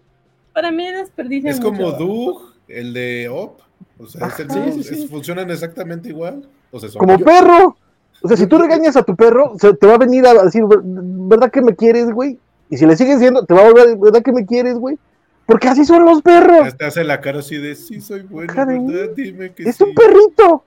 O sea, yo, yo además fue, fue, abandonada, fue abandonada por los rusos, Van. O sea, por favor. A morir, porque aparte dice, me subieron a morir. ah, yo sí quería que Howard de Doc eh, saliera más. Yo, yo, yo no soy fan de, de, de, los animales, ni de los perritos, ni nada, porque no tengo corazón. Y aún así me encantó Cosmo. O sea, de hecho, ese chiste se me hizo tan tierno y tan lindo, así como que, oh, you are a good dog. ¿A poco no están ganando? Y el otro mamón así, no, ni madre, fue gracioso. Güey, cuando están jugando póker y está explicando por qué quiere que le digan que es un buen perro, no tiene madre, güey. aparte los otros de, ya dile. ya, güey. Eh, todos los demás eran vanes de, ya, güey. dice que lo de Cosmo es lo más perro en la historia de los perros con el ser humano. Correcto. Y, Luis Juárez nos pregunta si Howard no habló. Creo que sí, no. Sí, sí, no, sí, sí, sí dice una expresión. ¿No? Sí, sí dice cuando le dice que la perder es como, ah, o sea, sí, sí expresa algo, pues. Yo, yo, no, no, supongo que en algún momento habrá algo de Howard, pero me gusta que esté así en el fondito. La verdad es que no soy particularmente muy fan de. Sí, no, también. A lo mejor, A lo mejor un especial de Disney Plus o algo así cortito podría funcionar. Que hagan Lobo de Doc, por favor. Y lo de, y lo de Yondu, eh, me gustó mucho que apareciera, se me hizo emotivo, me sacó la lagrimita, pero me choca. Ay, perdón, soy vengo tremendo. Este, me choca que el otro mono tome el papel. No, era un inútil. ¿Quién le dijo? Su hermano. o sea, como es hermano del director, por eso ahora va a ser el chido, pero no. no, pero era el segundo al mando de Yondu, acuérdate. Pero no, era. Yondu tenía un montón de achichincles ahí alrededor y al final el único que se quedó fue el hermano de Gon. Es, lo que pasa es que era su Smith. A muchos, era su Smith y aparte, a, a, muchos los mataron. Exacto, Así pero sí era, era, era... la mayoría. No, pero incluso desde la primera, desde la primera película se ve que es con el que tiene más reparte este Yondu. Porque al final cuando se están yendo y le dice, qué bueno que no se lo dimos a, a, a su papá, ¿verdad, jefe? O sea, se nota que sí hay como cierto, cierto reparte, y después es cuando él ayuda a Yondu y, y se graba su, se gana su amistad. O sea, primero, no, primero lo traiciona. Y se nota. Y, sí, pero lo que sí se ve que sí tiene Krillin desde el principio y que incluso cuando lo traiciona se ve que le duele, tiene mucho respeto y admiración por, por Yondu. Y por eso para mí tiene todo el sentido que Yondu de pronto se aparezca a decirle Use the Force, Use the force o sea, no, no, me, Ahora, no evidentemente me... tiene todo ese peso a través de las tres películas porque es el hermano de, James Gunn. Esto también es muy cierto. Pero pues es, es parte del chiste. A mí, a mí lo que me lo que quiero ver es si, si Marvel lo sostiene. No, veo, no vería por qué no, pero aparte Sean no es que es que a ti te cae mal el personaje desde el actor, digo, desde Gilmore Girls. Gilmore Girls. Pero en el episodio de esta semana de, bueno, no sé si ya lo viste, Francisco. Pero Sean, o sea, pero ¿Ya viste Mrs. Maisel? Yo sé que le estoy no, rompiendo no, el corazón, lo siento. Ando muy intolerante. Hay muchas taras en, en, esta, en esta este análisis de. sí, yo dije, yo dije que sí, lo estaba odiando y así, pero al final me gustó, entonces sí, soy una cosa rara. Pero ya llevamos una hora, no hemos hablado de los guardianes y de su evolución. ¿Qué les parece si, si arrancamos con este con, con, Nebula, que creo que es la que eh, es la que más ha crecido a lo largo de las películas, creo yo. O sea, ya ahorita es un personaje muy, muy distinto a como la conocimos en la primera. Este, no sé qué les pareció esta, esta última versión de, del personaje, que aparte tiene un final como que muy bonito, creo yo. Sí, a mí, me, ya para decir las, las, cosas que sí me gustaron y me gustaron mucho, es justo esto, Nebula. Eh, me estaba causando un poco de conflicto que la quisieran emparejar con Star-Lord, o que pareciera que esa era la intención eh, porque si era de, eh, no, pues ya sabes, sería la segundona de tu hermana y cosas así raras. Y aparte es un personaje para mí como interesante, con eh, mucho background, como para que de repente la, reduzcas a este interés amoroso, ¿no? Entonces me gustó que no se fueran por ahí, me gustó que, que al final en la reseña decía algo así como de, Nebula era la rechazada de los rechazados al principio de las películas, pero al final termina siendo parte de, es como, ya es, está muy cohesionada con esta gran familia, al grado de que sí me hubiera gustado que ella hubiera dirigido eh, Guardianes al final, que se hubiera quedado como, como la, la, líder, pero me gusta, como dice Vale, se me hace bonita la... Eh, eh, para dónde va, dónde terminan, esta parte que dice, quiero eh, ayudar a, a, reconstruir este mundo eh, por la familia que nunca tuve. Me gusta mucho eso porque Nebula siempre parecía como la enojona, como la que eh, nada le parecía, la que no conectaba, pero al mismo tiempo te dejaba entrever que le dolía estar así, estar tan alejada de los demás y de que todo el mundo eh, ensalzara a Gamora y que ella siempre era la mala. En esta película lo dice, es que yo siempre fue así, o sea, pero tú no lo veías. O sea, te identificabas tú con Nebula. no dije eso, vale. no, ¿Segura? aunque pareciera, pero no, no. De hecho, no, ni siquiera era como mi personaje favorito. De hecho, Gamora sí me gusta muchísimo.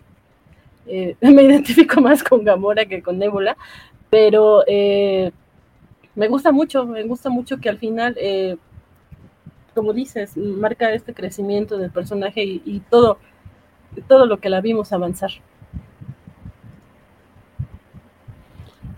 Don Francisco. De, nuevo, me gusta mucho, sobre todo, eh, y es algo que justamente menciona muy bien este eh. Hay que recordar que Nebula y Rocket fueron los únicos dos guardianes que sobrevivieron al, a, Thanos y que estuvieron vivos durante los cinco años del Blip. Entonces eso también tiene algo que ver. O sea, Nebula no podía ser la misma después de cinco años donde ella estaba ayudando a los Avengers, donde ella estaba cuidando la galaxia, básicamente donde ella era prácticamente la, guardiana de la galaxia. Este, y, tuvo que, vivir un montón de cosas y se nota que eso le, pesa, mientras al mismo tiempo sigue cargando los traumas que le, que y eso me, gusta mucho. Y me gusta mucho también, justo como también mencionó Waco, que se nota que le importa muchísimo Rocket, que tiene una relación con él. De hecho, me gusta, la primera vez que la vi, le vi el brazo, dije, ¿de cuándo le cambiaron el brazo? O igual era que lo tenía cubierto y no se lo había visto. Y termina diciendo, es que este brazo me lo hizo, me lo hizo Rocket, me, gustó mucho. Y el final me, me gusta de nuevo porque se nota que todos están, están creciendo y todos están cambiando. Eh, y, la escenita final de la cual espero podemos darle, darle tiempo a la primera escena post créditos porque me, gusta un montón y se ve que, que, pues ya tiene cierto cierto reparte con varios, con varios de los personajes. Nice. Don Isidro. Ah, de Nebula me gustó cómo interactuó, pues, o sea, su evolución, cómo estuvo eso. Pero creo que todas las escenas que le pusieron a, los diferentes diálogos que tuvo con los personajes, creo que son de las más divertidas. Pero pues, eh, o sea, también ya es un, crew que ha estado trabajando mucho, entonces esa parte de que le echa ojitos de es más parecido a mí y la otra es que no sé qué. Y cuando le dice a Drax, eres una bestia, que no sé, o sea, o sea, el trabajo que podría parecer como muy unidimensional del personaje no lo es tanto, o sea, sí tiene sí tiene un trabajo por parte de ella para hacerlo, porque debe ser complicado también, porque tienes el maquillaje, los ojos tienes, o sea, tienes como restricciones en este sentido para hacerlo y creo que, lo hace como muy bien.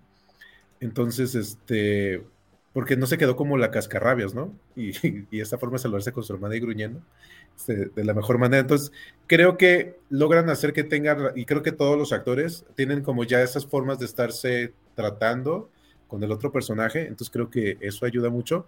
Y ya las cosas que puedes hacer con ellos de que la tienes medio tronada y, y aún así sigue peleando, está padrísimo. Entonces, este, yo creo que, que en ese sentido, el crecimiento de Nebula de ser esta, esta persona resentida porque su papá quería más a otra hermana, a ya ser ella, pues ella, y no hacer las cosas para, para querer a los demás, tal cual. Y como le dice Mantis, no es como de, a veces tienes que, le dices las cosas así porque luego te preocupas. es tu forma de demostrar cariño. Y fíjate que también eso, eso me gustó un montón, que aquí podemos tener un vistazo de la Gamora de antes, ¿sabes? Como que la Gamora que vimos en, Guardianes 1 ya había pasado por ciertas cosas, y aquí vemos una Gamora que sí es bien bichi, que sí es bien cabrón, y dices, no, pues sí, con razón, sí existe este rollo, porque cuando veías las primeras, creías que, que, Nebula sí está, o sea, esta mujer sí, sí está de, la chingada. Era amor es bien buena onda. Nada más la, tenías pura carrilla. Exacto, era, era, ahora sí que como dicen nuestros queridos white es puro resentimiento. Pero sí era como el rollo de, de, no, que, que, que, mal onda porque ella la cuidaba y le, aconsejaba. Y, aquí sí sabía que sí es, sí es perrilla, sí era perrilla Gamora y eso me gustó mucho justo para, para ello yo, este, el tema, el, siguiente personaje el que quería mencionar era a Gamora, que eh, no es realmente nuestra Gamora, o sea, no es la, la, Gamora con la que crecimos, es este personaje de cinco años antes. ¿Crecimos? Eh, pues, pues, pues, pues crecimos durante, decirlo. durante, estos, durante estos 10 años hemos crecido. Para los lados, vale. también, para los lados, pero pues ha crecido. Este, hemos ido creciendo. A lo mejor no como cuando eres un adolescente, pero creces. Este es un personaje que, de entrada siento que, que, pudo ser un cierto reto para, para, el escritor y para la actriz, porque tienes que, jugar con, un personaje que, requiere cierta coherencia con lo que habíamos visto, pero obviamente en, un, en, un, tiempo muy distinto al que están todos los demás, todos los demás personajes, y, ah, por ejemplo, este, este, este, este gag, que lo entiendo, a mí sí me causó un poquito de, de allá que hueva, de este, de Star-Lord, este, insistiendo con Gamora, es como, güey, ya, supéralo. No digo que sea fácil, y obviamente en una situación similar estaría peor que, que Star-Lord, pero en la película sí me cayó un poco gordo. Este, probablemente yo me quedé igual de gordo en esa situación. Este, pero me gustó, a, mí, a mí me latió mucho ver eso y sobre todo su relación con, con Nebula, que ahorita Francisco estaba hablando un poquito más al respecto. Este, Sí, esa- no sé, Gam- Gamora me gustó mucho, me gustó que no la cambiaran, pues, o sea, que no después de hacer este viaje es como, ah, entonces son buena onda los guardianes, o sea, que no, que no se volviera como, sino simplemente es como, ah, ustedes son buena onda, o sea, como que no forzaras esa parte. Y sí me gustó que fuera, o sea, que le permitieras a la actriz como de, pues, explorar otras partes de este personaje, pues, para que no fuera como una, pues sí, como una copia o una burla de la otra Gamora. O sea, que sí dijeras, pues sí, es otra Gamora, es otra Gamora de otro tiempo. Entonces que sí. Incluso su que- final, ¿no? Sí, O sea, el, el final de Gamora es regresar a casa. Y en su casa ahora son los Ravagers, ya no son los guardianes. Sí, porque aparte debe ser espantoso que toda la gente esté diciendo, es que antes eras de tal manera. O sea, o sea, todo ese, to- o sea, todo eso, lo que hiciste y también lo que pasó con, con, con los guardianes, como de, pues es que ahora ella es así, pues. Porque a cada rato era como de, pero ¿por qué estás maldita? No matamos, que no sé qué. Y es como, me gusta porque es lo que pasa luego con las personas. O sea, las personas cambian, no tienen que transformarse ni venir de otra época. Cambian y simplemente es aceptar que la persona cambió. Entonces, esa metáfora a mí me gustó y, y disfruto mucho. Digo, a mí siempre me ha gustado ver actuar a Saúl Saldaña. Me gustó muchísimo porque no hizo nada en Avatar. Pero este, sí, o sea, sí dije, no, por favor. Aquí sí, Pero es, O sea, es que sí nadie hace dejas- nada en Avatar, compadre. ah, bueno. Los hijos de los, de los avatares, eso sí, ahí son cosas. No, no, los encargados de los efectos especiales trabajaron un chingo, pero fuera de ellos, Pero aquí te digo, me gustó muchísimo lo que hizo y te digo que fuera, que le permitieran a la actriz pues jugar con esa otra parte de, de ella. Pues, Y, y creo que funciona muy bien. Van, ¿qué fue lo que no te gustó de Gamora?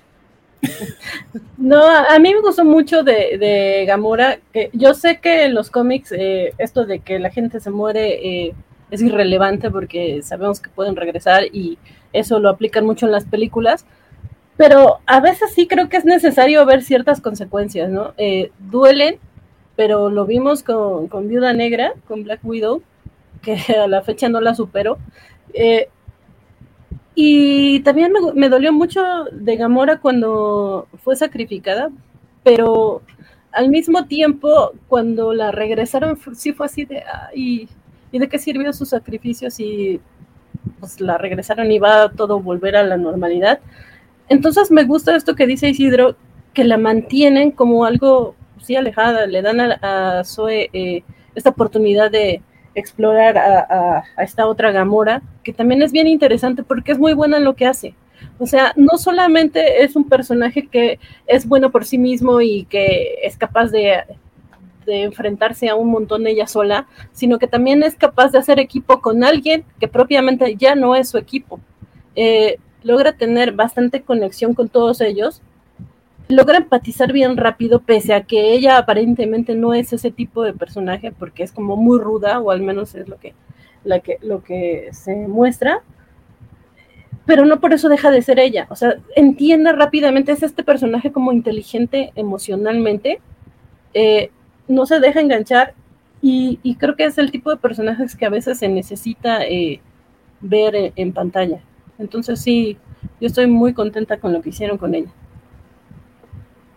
Francisco, ¿a ti qué te pareció Gamora? A mí, a mí hay algo que me, me, Voy a utilizar un poquito a Gamora como para hablar de, de, de otras cosas, pero, pero es directamente ah. acerca de, de, Gamora, porque lo que me, me, me encantó en general de, la película de las tres, de la trilogía de, Guardianes de Gon, es que cada uno de los personajes tiene un arco claro, y tiene un arco donde los está llevando a, a, a algún lugar. No, no, son las mismas personas que, que, eran al principio, con Gamora es bastante obvio por diversas razones, pero en el caso, pero el, eh, eh, lo, interesante de cada arco es que no, no, no traiciona nunca a los personajes, son coherentes con ellos mismos y el final de sus arcos son totalmente coherentes con quienes son en el momento en el que están pasando. O sea, toda la película en manos de, de, un, de un, escritor menos, eh, menos ducho o incluso de un estudio menos ducho, porque es algo que ha pasado en los cómics un montón de tiempo, este, el personaje se hubiera contentado con, con, con Star-Lord antes de que terminara la película y hubieran vuelto a ser pareja y todo hubiera quedado exactamente como al principio. Sin embargo, lo que hace la decisión que, que toma, que toma Gon como creador y, y, y que es, es, totalmente en personaje, es decir, ella no es la misma. Lo que vamos a ver en esta película es cómo esta Gamora entiende a la otra Gamora, porque lo que pasa al final es eso. Que ella termina entendiendo a la otra Gamora, entiende por qué se enamoró de, Peter Quill, entiende por qué veía a los guardianes como su familia, pero ella ya no es ella, ella tiene otro lugar, tiene otro espacio, tiene otras necesidades, pero ya lo entiende, que era el conflicto al principio, cuando se vuelven a encontrar y desde Endgame es que simplemente ella, ella se cerró y dijo, no, no son, no los conozco, no me interesa, me voy, y aquí se dio la oportunidad, o más bien es tiene la oportunidad de, de entenderlos, de conocerlos, de reconocer a esa que fue, pero que también reconocer que ya no es. Y ese arco a mí me, encantó. Y es algo que pasan todos los guardianes porque es algo que también le pasa a Peter. ¿Sabes? O sea, como dice Valentín, empieza totalmente aferrado a quien él era y a quien Gamora era, y al final tiene que descubrir que ya no es, que ya no era el mismo, y tiene que tomar decisiones para cambiarse a él. Y eso es bien interesante. Sí, muy, de acuerdo con, casi todo lo que están diciendo. Por acá dice eh, Federico Uli que espera que Taika Waititi esté tomando nota de todo lo que está diciendo Francisco. y que mira, yo, luego hablamos de Taika Waititi, este no es el programa para ello, y tenemos varios donde hablamos cerca de él. este, hay, hay, varias preguntas que muchas las vamos a dejar para el final, así que no se desesperen, estoy, este, las estoy separando para ello. Este, otros personajes que, que también creo que aquí el creo que el personaje que brilla menos es Groot, entonces vámonos primero con los que sí brillan más. Este, Drax y Mantis, que ya desde, desde la película anterior como que ya, ya, se veía que, que Gon quería tener esta pareja de la que siente mucho contra el que no entiende más que de forma literal todo. Incluso ya tuvimos el, especial de, Navidad de Disney Plus, donde justamente pues, ellos son básicamente los protagonistas. Y aquí se retoma nuevamente esta amistad que se ve que es como de las más, este, así como están Rocket y Groot, que por alguna razón en esta película casi no se vieron, este, están Mantis y Drax. No sé, cuando, cuando Van dijo que no le gustaba lo gritón que era, e, e, se refería al alto evolucionario, pensé que, que iba a decir eh, Drax. Dejando de lado que eso a mí no me gusta, este, ¿qué les parece esta, esta pareja y aparte los personajes de manera individual? Para mí creo que fue la película en la que más me gustó Drax. Eh, en, la, en la 1 me gustó cuando le daban eh, este trasfondo emocional eh, que mencionaba su familia y demás. de repente creo que en la segunda se perdió un poco y nada más lo volvimos el tonto tonto que pues nada más contesta tonterías. y acá retoman lo de su familia y se me hizo bien bonito creo que es útil para, lo que se necesita, sí, no, no es tan brillante, pero tampoco eh, Mantis me parece que lo sea tanto. O sea, sí entiendo que es eh, la empática y demás, pero también creo que cayó demasiado en esto de estar señalando los errores de los demás, en lugar de como ella también ponerse más en la acción. Creo que de los personajes femeninos fue el que menos me gustó. Y me gusta mucho la interacción que tienen entre los dos. Creo que eso sí salió muy bien, como bien dices, Vale, lo vienen construyendo desde, eh, desde la 2. En el especial de Navidad, pues ya como que ya llegaron a, pues sí, a encajar muy bien. Y acá pues se retoma y está lindo, me, me gustó esta parte porque pues en la vida real también pasa que en un gran grupo de amigos siempre se hacen como los grupitos. Entonces creo que está muy bien representado.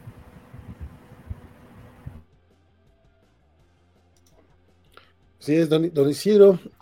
Digo, también si quiere hablar de manera individual, cada uno de los personajes la bronca, No, nada más en pareja. Sí, este, bueno, aquí con, con Drax, que es algo que me ha llamado la atención que ha hecho James Gunn agarrar este gente que no es necesariamente, bueno, que tiene una diferente forma de actuar, porque al final del día la lucha libre tienes que expresar ciertas cosas, entonces estás, no digo que sea actuación a lucha libre, pero la forma de expresarla tienes que estar demostrando algo, pues. Entonces, la gringa, sí, lo es por completo. Pero entonces es interesante porque precisamente, o sea, juegas con esta parte de que es literal, pero lo escribes de tal manera que no, yo siento que no caía siempre en el chiste tonto, sino las cosas de los, de, las analogías y todo eso me, mata esa parte. Entonces creo que, funciona muy bien Drax como está haciendo y, lo que hace con, con Mantis Y Mantis, pues también, o sea, la, forma en que decide lo que va a hacer al final también es como todo este camino, lo que ella dice, ¿no? Es como al principio me decía, Ego me decía qué hacer, luego aquí me decían qué es lo que tenía que hacer. Como quiero ser como mis propias cosas, ¿no? Entonces, este, lo sentí como, como redondo en ese sentido y, y aprovechó con lo que había estado creciendo de esta pareja dispareja, por así decirlo. Entonces, pues, que funciona, porque pues no puedes depender siempre de este Rocket y Groot, este Star Lord y Gamora. Entonces, está bien porque aparte no es una, no es una amistad que tenga, o sea, que tenga como esa parte como sexual o de, atracción, sino simplemente pues, se caen bien y trabajan juntos. Entonces, creo que, en esa parte y, y, lo que le dice Nebula, ¿no? O sea, porque Drax es precisamente luego se nos olvida por cómo es y creo que nuevamente es lo que luego pasa en, la vida real. Hay ciertas personas que luego se nos olvida que tienen, que, nos, nos, dan ese, nos dan ese valor agregado por su forma de ser, no solamente por ser fuertes o por cortarnos chistes, sino es como, oigan, recuerden que, que él es un personaje, no nada más es un chiste. Entonces, eso que hace con los niños, tal cual, que es como, porque de mi esposa, me dice, pero, ¿por qué está haciendo eso? Y es como, o sea, los niños si tienen miedo, tienes que encontrar una manera que te vayan a escuchar, porque si tú les vas a hablar cuando están todos con miedo, no te van a escuchar. Entonces, eso eh, parecería que no tiene sentido lo que está haciendo, pero sí lo tiene para poder hacer así. Entonces, me gusta que se haya tomado la molestia el director de decir, vamos a hacer esta escena, que pudieran haberla cortado para demostrar precisamente cómo es. Don Francisco. Sí, de, nuevo creo que, que, voy a usar a, estos dos personajes para, para, hablar un poquito también de, otros de otros aspectos de, la creación de, esta trilogía, que es que mucha banda confunde, y es algo bien común en redes y todos estos que se quejan, de es que son los chistines, de Marvel y sus chistes y no sé qué y tal, pero... pero eh, tampoco es para que estés atacando a Van, ¿eh? No, no, no. Van, defiéndete, por favor. Van, eh, y lo sé, vale, ahorita que tome la palabra. Exacto, cuando sea la charla se desquita. Pero, este, no, es, simplemente creo que, eh, lo interesante es que a final de cuentas los chistes caben mientras sean coherentes con el personaje.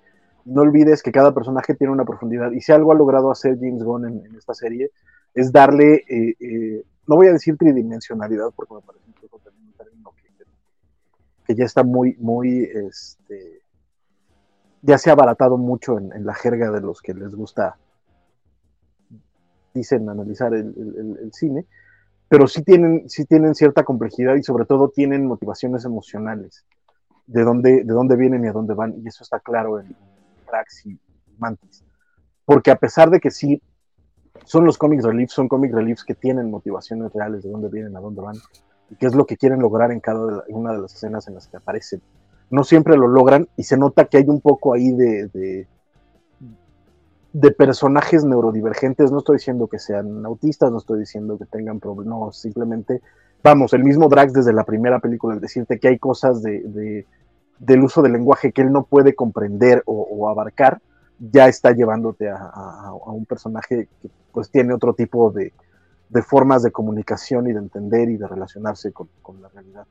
Y lo mismo pasa con Mantis, ¿no? Al, estar, haber estado tan encerrada en, el mundo que era ego, y por otro lado, al poder sentir y manipular las emociones de otros, también tiene otras formas de, relacionarse con el mundo que no tiene ninguno de los otros guardianes y que en general no es algo muy, muy común. Y en ese sentido, las bromas o, las, o los malos entendidos o las formas en las que tratan de, de comunicarse son graciosas, pero nunca son humillantes. Y eso es bien interesante. Y de nuevo siempre vienen de un lugar en el que el personaje es honesto consigo mismo.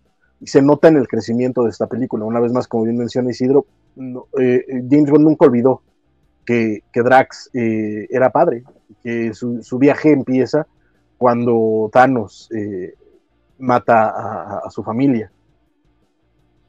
Y lo vimos incluso en, Infinity War y en, Endgame. Y aquí lo retoma con, con los niños, ¿no? Y por el otro lado, Mantis, cuando salva a las, o bueno, cuando detiene a las criaturas que vimos al inicio de, la 2, y les da esta profundidad de decir, es que ellos ni, siquiera comen gente, nada más tienen dientes, pero pues es porque comen este, baterías, y nada más es tranquilizarlos, porque ellos también tienen miedo de lo que les vayamos a hacer nosotros. Y eso es bien interesante y trata de comunicarse con ellos y logra tranquilizarlos y, y, termina siendo quien, los salva y los lleva a, a, a Y eso es bien interesante. Y por otro lado, y, algo que mencionó Valentina al principio, que de pronto Groot pareciera que en esta película no brilló, pero también es una decisión bien consciente por parte de, del guion, porque eh, las primeras dos películas, vamos a ser totalmente honestos, eran películas de Peter y de Groot. Groot, a pesar de no ser el protagonista directo, se llevaba la película. Y, y, la, la, película le daba un montón de escenas dentro del lenguaje para que Groot se robara la película. Y Peter era básicamente el, el, el, el ancla, ancla, emocional de la película. En este guion, Gon se arriesga más y hace que todos los personajes sean el ancla emocional, porque eh, eh, a pesar de que sí es una historia de Rocket, por decirlo de alguna forma, es una historia de Rocket donde Rocket pues está inconsciente el resto de la película. Entonces tienes que, dejarte llevar por lo que están sintiendo los otros, por lo que le pasa a Rocket. Entonces también, eh, no sé si fue solamente mi, sensación, pero creo que en el guion está claro. Incluso el mismo Peter está empujado un poquito al fondo, a diferencia de, vamos, tiene como el mismo peso en pantalla y, y de decisión que el grueso de los guardianes, a diferencia de las primeras dos, donde él es el que está constantemente llevando las cosas en acción. Entonces, eh, y, eso permite que brillen los otros personajes, y en este caso Draxi y, Mantis, que eran los, los, que más estaban al fondo en la segunda, y por supuesto Nebula, que, que también estaba como en el fondo en las primeras.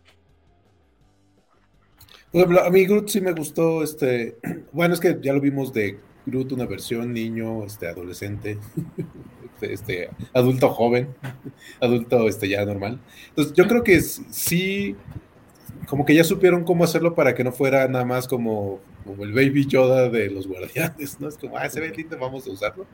Pero me gustó lo que hicieron con él, o sea, el de, ya puede volar, este, puede traer todas las armas, este, hace todo este tipo de cosas y las, las participaciones que hace. Entonces, sí, o sea, el, el chiste que el chiste de I am Groot lo, volvieron a revitalizar con, con Gamora.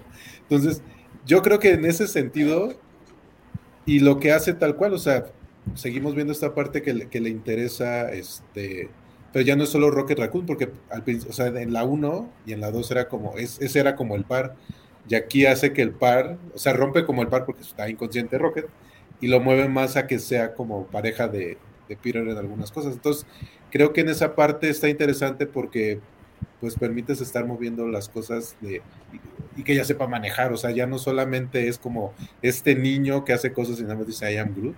Entonces, por eso yo considero que dentro de su Grootez sí creció el personaje. Y además todos son totalmente capaces, ¿eh? La escena cuando dejan solos a Drax y a, Mantis, a pesar de que, de nuevo, sus particulares eh, eh, personalidades crean el conflicto, se rifan a los trancazos los dos solitos bastante bien, ¿eh? O sea, sí acabaron con buena parte de los guardias de, este, de este centro, ellos dos solitos. Entonces eso también es bien interesante porque en manos de alguien menos capaz y con menos visión de personaje, serían de estos eh, eh, comic reliefs que nada más sirven para ser rescatados.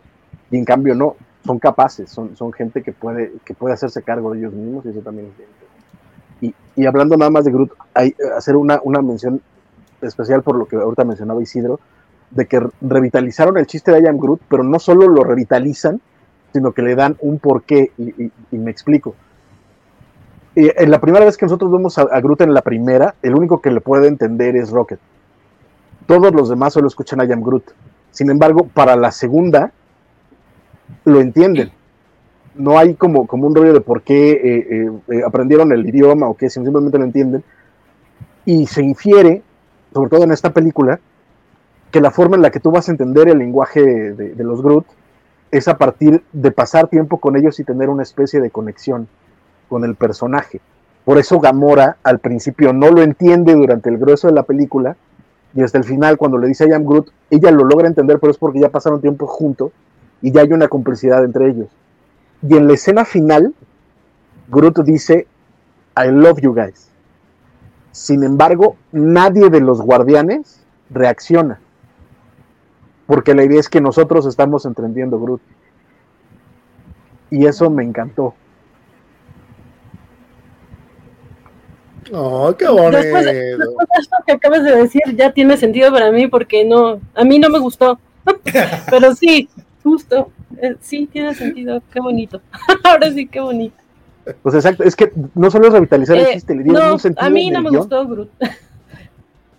¿No? Quéjate, quéjate, Vanessa. Ot- Sigue, sigue odiando.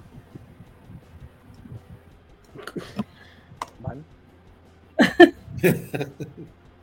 A, mí no me gustó desde eh, su diseño. Eh, siento que no tiene continuidad en absoluto. No tiene continuidad su diseño, que la cara está como muy tosca y, todos los diseños, incluso de, Morrito, de, Baby Groot, eh, la cara era más alargada. Eh, Esta creo que sí lo hicieron más como para que se pareciera a Vin Diesel, que estaba bien mamey. No me gustó este diseño. Pero más que no gustarme eso es lo que mencionaba de paso Vale, que se supone que Groot y Rocket son así como uno mismo. O sea, ya, Bien, ya lo menciona Francisco, eh, de Rocket era el, el único que le entendía, pues porque ellos eran los que tenían la conexión más fuerte. Eh, cuando se fueron a Asgard también estaban eh, solo ellos dos, siempre eran solo los dos. De repente es, ahí, es que es mi mejor amigo. ¿En qué momento se volvió tu mejor amigo Rocket?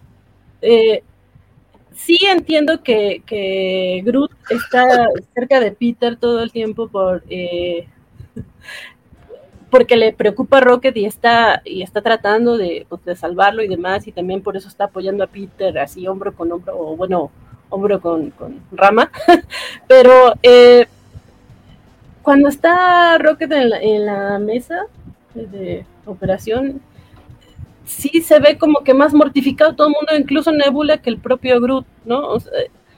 No me gustó eso. Sí siento que, que fue raro. O sea, es que sí entiendo que Groot tiene este crecimiento. Cuando lo vimos en la primera, como era como que el sabio, el árbol sabio. Después de Baby era, pues sí, atrabancado y todo bonito. Y, y sí, como dice Francisco, robaba eh, el protagonismo. Y acá no, no creo que, necesitara robarlo, sino simplemente como que darle un poco más de sentido a, pues es que era tu mejor amigo, él sí es tu mejor amigo, tendrías que mostrarte, desde mi punto de vista, más preocupado de lo que parece, ¿no? Ahí es como, yo apoyo a todos, no sé, a lo mejor es parte como que de su sabiduría de árbol, pero no sé, a mí, a mí sí me faltó un poco de, de emoción para, para Groot. Aquí estoy, aquí sí estoy eh, muy de acuerdo con Van. Probablemente, y dando, dando el beneficio de la duda, este, a lo mejor eran demasiadas bolas para malabarear, y de hecho es una de las razones por las que se alarga tanto la película. Este, y ya también agregar a Groot a lo mejor iba a ser más complicadón. Vamos a, vamos a pensar así. Pero sí, yo también siento, sobre todo cuando, cuando Quill dice esto de que es mi mejor amigo, este, yo sí sentí el momento de que eh, Barney Stinson, o sea, Groot debe haber dicho eh, segundo mejor amigo, ¿sabes? O sea, Rocket es Ted, Groot es, es, es, Marshall, a ver, y Quill es Barney. A ver, no, a ver, Rocket puede ser el mejor amigo de, de, de Peter, pero eso no quiere decir que Peter sea el mejor amigo de Rocket. Por eso es Barney. Entonces, pero, ahí, es donde, pero es que es, ahí, es, ahí, es, ahí, es, donde sale Marshall a decir, güey, güey, segundo mejor, yo soy su mejor. No. ¿por qué? O sea, es que de nuevo, a ver, el, de, eh, lo que dice Peter no es que Peter sea el mejor amigo de Rocket. Él dice que Rocket es su mejor amigo. Por eso es Marshall, Barney y Ted. Ajá, pero no tienen por qué salir el otro a decir, no, este, el segundo mejor, no, porque ¿para qué te peleas? O sea, eh, Rocket, el mejor amigo de Rocket puede ser Groot, pero el mejor amigo de Peter es Rocket. O sea, ¿para qué te peleas o para qué lo defiendes? O sea, ese no es el punto. Pero, el, pero pero mejor amigo de, no, el mejor amigo de Peter es Rocket. El mejor amigo de Rocket puede ser Groot y no pasa nada. Pero, pero tampoco es algo que hayan construido en las otras películas. Nunca se vio como que, ay, mira, es mi mejor amigo. Nunca se vio hecho, así. Se vio no. hasta más mejor amigo de Thor, con todo y su competencia, que del propio Rocket. No, pero sí, es que había una relación ahí. Pero es que sí hay una relación que van construyendo, pero es como como cuando juntan los capítulos chiquitos de los policías de los Simpson. Aquí de desde la primera andan haciendo algo así. O sea, Exacto. Y en la sí. segunda, y, y, en la segunda ya está claro. Cuando se enfrentan los dos y se dicen cara a cara sus pedos emocionales, básicamente es decir, yo te entiendo, yo sé de dónde vienes, güey. nos estamos peleando porque somos parecidos, pero, pero los dos, los dos nos entendemos. Y a Peter nadie lo entendía, ni Gamora lo entendía. Era Rocket el único que lo entendía. Igual a, Rocket, y por eso también es, el cambio con la relación con Groot. A Rocket llevaba una relación con Groot muy cercana, pero no es como que Groot fuera particularmente comunicativo. El que entendía también a Rocket era Peter. a mí cuando, cuando dice, es, mi mejor amigo, yo no le tuve ninguna bronca porque lo construí, claro que lo construía. Eh, de hecho, también veo eh, mejores amigos Nebula y Rocket, creo que se mucho mejor. Ahora, eso también te puede decir lo muy solo que está Peter. Pero más que otra cosa, es, este, y yo ya lo mencionaron, pero la verdad a mí sí me, encantó mucho ver a Gamora no entendiendo nada, porque, güey, lo, están inventando. no me inventan lo que dice, eso, eso, eso, me, dio mucha risa a lo largo de toda la película. Jorge nos dice que pues Groot no es el mismo de la primera, no tiene las vivencias ni recuerdos del primer Groot a lo Gamora. Este nuevo Groot es cercano a Rocket, pero no de la misma forma que la primera versión. Esa te lo compro todavía más, compadre. Fíjate. fíjate pero incluso, pero incluso el primer Groot que vimos en la primera tampoco era particularmente emotivo, era tierno, eh, por ejemplo, cuando le da la, florecita a la niña, etcétera, pero no era particularmente emotivo, o sea, no era alguien eh, efusivo, no era alguien que, ¿sabes? Pero sí era el compota de Rocket. Pero yo entiendo. Era, el compota, pero eso no, de nuevo, pero eso no, no es necesariamente. Tú puedes sentir un chingo por alguien, pero no lo vas a expresar, entonces también es parte de. Pero está muriendo, güey que sí, que sí mantiene los recuerdos, ¿no? Porque para que naciera el nuevo Groot tenía que haber un, un cachito del Groot antiguo y ese conserva sus memorias. No, pero entonces tendría que haber sido sabio desde el inicio y no actuó como bebé y actuó como adolescente. Sí, sí, sí, sí. De hecho, por acá dice Federico, Groot 2 es más el hijo de Rocket. Y sí, sí, es cierto. Por acá nos decía también Skywaco que, que, es un adolescente, que Groot es un adolescente mamado porque así son ahora. Y fíjate, de hecho, más que, más que el hijo de Rocket, es el hijo de los guardianes. Porque quien lo educa y quien lo, y quien lo regaña y quien todo era Peter, no tanto Rocket. Gamora también Rocket lo era, mucho. Rocket era como la mamá, porque ven que en los cortos le hace la carta, bueno, hace su cosa esa, su dibujo para, para Rocket. sí, es el hijo de los guardianes. Y Federico también decía que el nuevo Bruto es como si un Funko tuviera un cuerpo normal. sí, es cierto. Arco 1D dice, como que ya cansaron las pelis de superhéroes. Este, yo no estoy cansado realmente. O sea, hay películas superhéroes que no me gustan, como Black Adam o como Quantumania, pero hay cosas como Shazam o los Guardianes de la Galaxia que sí me gustan. Digo, esa todavía la voy a ver otra vez porque, fíjate que cuando digo que, tengo que verla dos veces, este, es porque sí se me hizo más larga de lo necesario. No sé si sea debido a la cantidad de líquido que ingerí antes de verla o mientras la veía este, porque también, ahorita que estoy recordando escenas que se me hicieron, que podrían estar de más, tienen su justificación. O sea, hay una razón para, para que estén, este, también por eso mencionaba el tema de que a lo mejor eh, meter más de Groot o darle más este, peso a Groot habría hecho todavía más pesada la película, o sea, si hubiera sido, digo, valga la redundancia, este, no, no pone entender, este, porque ya tienes demasiado con todos los otros personajes, todos, y se nota muchísimo que también era como James Gunn diciendo, güeyes, pues yo ya tengo chamba, ya no regreso aquí, tengo que cerrar todo lo que pueda cerrar como lo quiero cerrar, o sea, que está perfecto, o sea, creo, creo que queda bien como una, bueno, no sé si como una trilogía, porque evidentemente necesitas, este, por lo menos cachos de de Infinity War y el, y el corto de, de Navidad, para que termine siendo muy cohesionada, pero, pero sí llega a funcionar como trilogía. Bueno, de hecho, tengo que ver las dos películas antes de volver a ver la tercera. Si quiero dar, darme esa experiencia para tenerlo un poquito más en claro. Sin embargo, en general, todos los personajes siento que tienen no solamente un, crecimiento coherente, como decía Francisco, sino sí te da esta sensación de cierre con la mayoría, incluso con los que tienen un final abierto, como, como Mantis o como Gamora, sientes que ya están en un camino donde puedes este, pensar tú, ya están en paz o están en su, en, su camino personal, ¿no?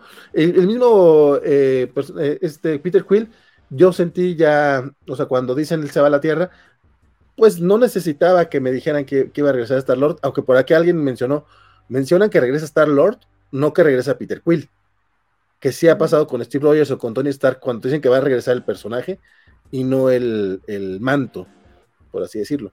Entonces, veremos qué es lo que pasa, porque a lo mejor tiene que ver también con contratos y con otras situaciones. O sea, Además, es un vacío legal, Francisco. No digo, no digo que necesariamente no vaya a regresar Peter, pero qué tal que se, Creo- se creo que- rompen creo ahí que algunos están- acuerdos. Creo, creo, creo que están estirando el hilo, sobre todo porque hasta donde yo recuerdo sí decía Iron Man will return. Captain Además- America will return. Tony pero- Stark y Steve Rogers. lo que En sí una. es No, importante en Captain era Captain America. es Perdón, que no necesariamente va a regresar una película. Eh, puede ser por la manera en donde lo vemos, en donde se queda, que hagan una, se- una serie tipo WandaVision con Peter aquí en la Tierra. O sea, no sé, ¿no? Yo no le veo alguna cosa interesante ahí ni quién podría dirigirla, pero podría ser una opción. Por ahí decía Félix que regresa para, Secret, Invasion, quién sabe. O sea, el también es eso. Marvel tiene un montón de oportunidades de utilizar a los personajes. Que a mí, a mí la neta es que es lo que me gustó. Eh, James Gunn, porque además me recuerda mucho a la vieja estructura de hacer cómics.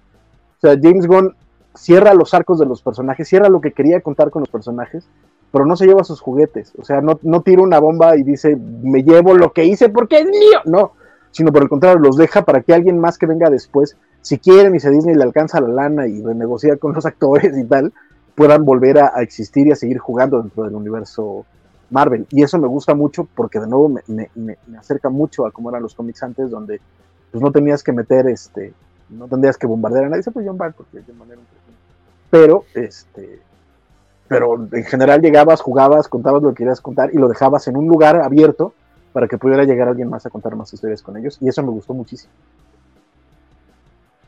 Sí, pero igual sí creo que una Oh. por ahí no, no estaba de más, ¿eh? Me lleva la chi. Probablemente sí la tenía pensada, pero Marvel dijo, no, no, vamos a ir jugando con ellos. Este, Vale. Pero fíjate que ahí sí, ahí sí lo que, lo que sí puedo disentir es que para mí nunca fue Rocket el, el- el que iba a morir. Pero nunca. Porque hay una, hay una lógica bien básica. No matas al que torturas. Matas al que te cae bien. Y por eso cuando iba a matar a Peter Quill me parecía mucho más lógico que muriera Peter que muriera Rocket. Porque a Rocket ya lo había tratado de la chingada toda la película, no lo vas a matar. Porque ya lo, había, ya lo habías llevado a ese punto. ¿Sabes por qué Peter, por el contrario, te estaba cayendo bien, ya, había estado, ya estaba en otro lugar, a él, a él lo podías matar y sí que te- terminabas destrozado, mientras que Rocket te destrozaba, te destrozaba la película y terminabas viendo una película de, de este güey de, los- de, de- de este, la casa que Peter construyó y sí, cosas cierto. el, la, in the Dark, güey. Mames, no mames. La razón por la que yo, yo dije es que Rocket no puede morir es porque en el tráiler viene esta pinche escena donde viene Rocket saliendo del, eh, con el trajecito. En algún momento sí dije, Verge, y si le hicieron nada más como para desviar la atención, Para engañar. que podía En, ser. en- en Infinity War vimos a, a Hulk. No, no, no, yo recuerdo que sí han hecho ese tipo de cosas, este, al grado de que por ahí hay este, quien anda eh, demandando, no me acuerdo era donde salían de armas, que, salían armas el tráiler y que no salía en la película, ahí está, güey. Estoy mandando la película porque fue falsa. La falsa publicidad. Algo le está pasando a tu micro, ¿vale? Eh, a veces pasa, pero a ver, ahí más o menos ya. Ya, ahí estás, ahí estás. Sí, ahí sí. estás. Sí, ahorita no lo estaba pensando, no sé qué fuera. A mí Bueno. también como vale.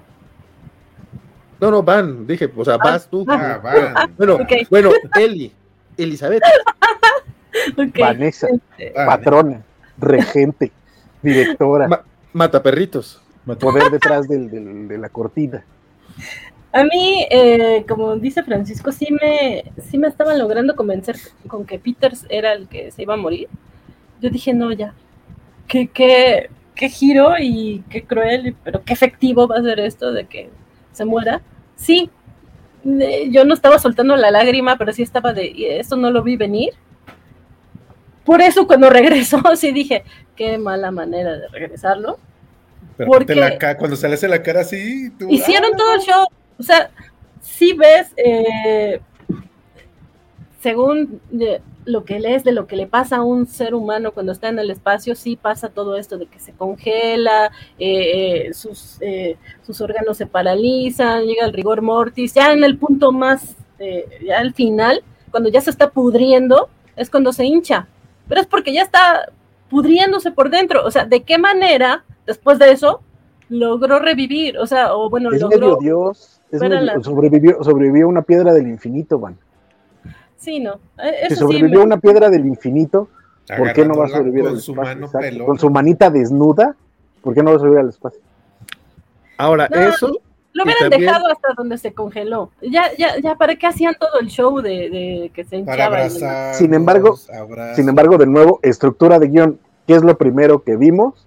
Adam Warlock volando en el espacio. Sí, sí. Sí, yo- y ahí sí estaba, estaba, no, Warlock va a llegar, por eso es amigo, por eso Groot lo llevó. Sí, sí sabía, pero justo cuando se hinchó dije, no, ya no hay manera. Yo Ya también dije, sí lo van a hacer, no mames. Yo estaba de, ah, va a salir Adam Warlock. Va a salir algo, no mames, güey, sí se va a morir, no mames. Sí, Pero sí, pero sí. ese, ese, ese sí se me hizo un recurso medio baratón. Pero No, me que lleva. fuera así, que, que fuera como Probable- el cuadro este del, del renacimiento, así de te da la vida. sí. Probablemente no fue barato hacerlo. O sea, efectos especiales son caros, yo sé. Este, pero sí fue así como que. Dude. Que también su muerte iba a estar medio chafita. Porque iba por unos, por una, por los, por el casetera eso. Dije, Y- nah, y- y- y- y- y Claro que por no, al los- contrario, es, es- es- es- es su única colección. ya lo sé, ya Neto, lo sé. neto, neto, tienen, tienen así el, el corazón ya empequeñecido ustedes, de veras. Mira, si hubiera sido hubiera su primer sido un buen Walkman. Pero también, ya, ya es como el tercer, este, este ya, es- ya, ya es otro playlist, ya no es el, el que le dejó el papá, el Zoom. Pero sigue siendo su, sigue, sigue, Sigue siendo, siendo el su- con la tierra. Sigue siendo Pues, su cosa.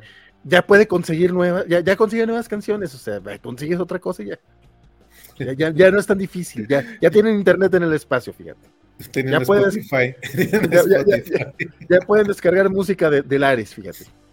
Este, no, eso y, y, o sea, sí, y aparte se, se, se iba a morir como se murió Yondo, aún así sí fue así como, mm, eh, pero bueno, mínimo se va a morir y después llega Warlock. Y es como, ah, no sé, yo también estoy, ahí también estoy con Van, creo que sí, tardaron más el asunto y aparte fue como, o sea, no es ni siquiera al nivel de, de, de Leia, de Leia de que no se alcanza a congelar, Leia no alcanza, o sea, se- se- ella, ella logra salvarse todavía en tiempos. Este güey, este güey se había muerto.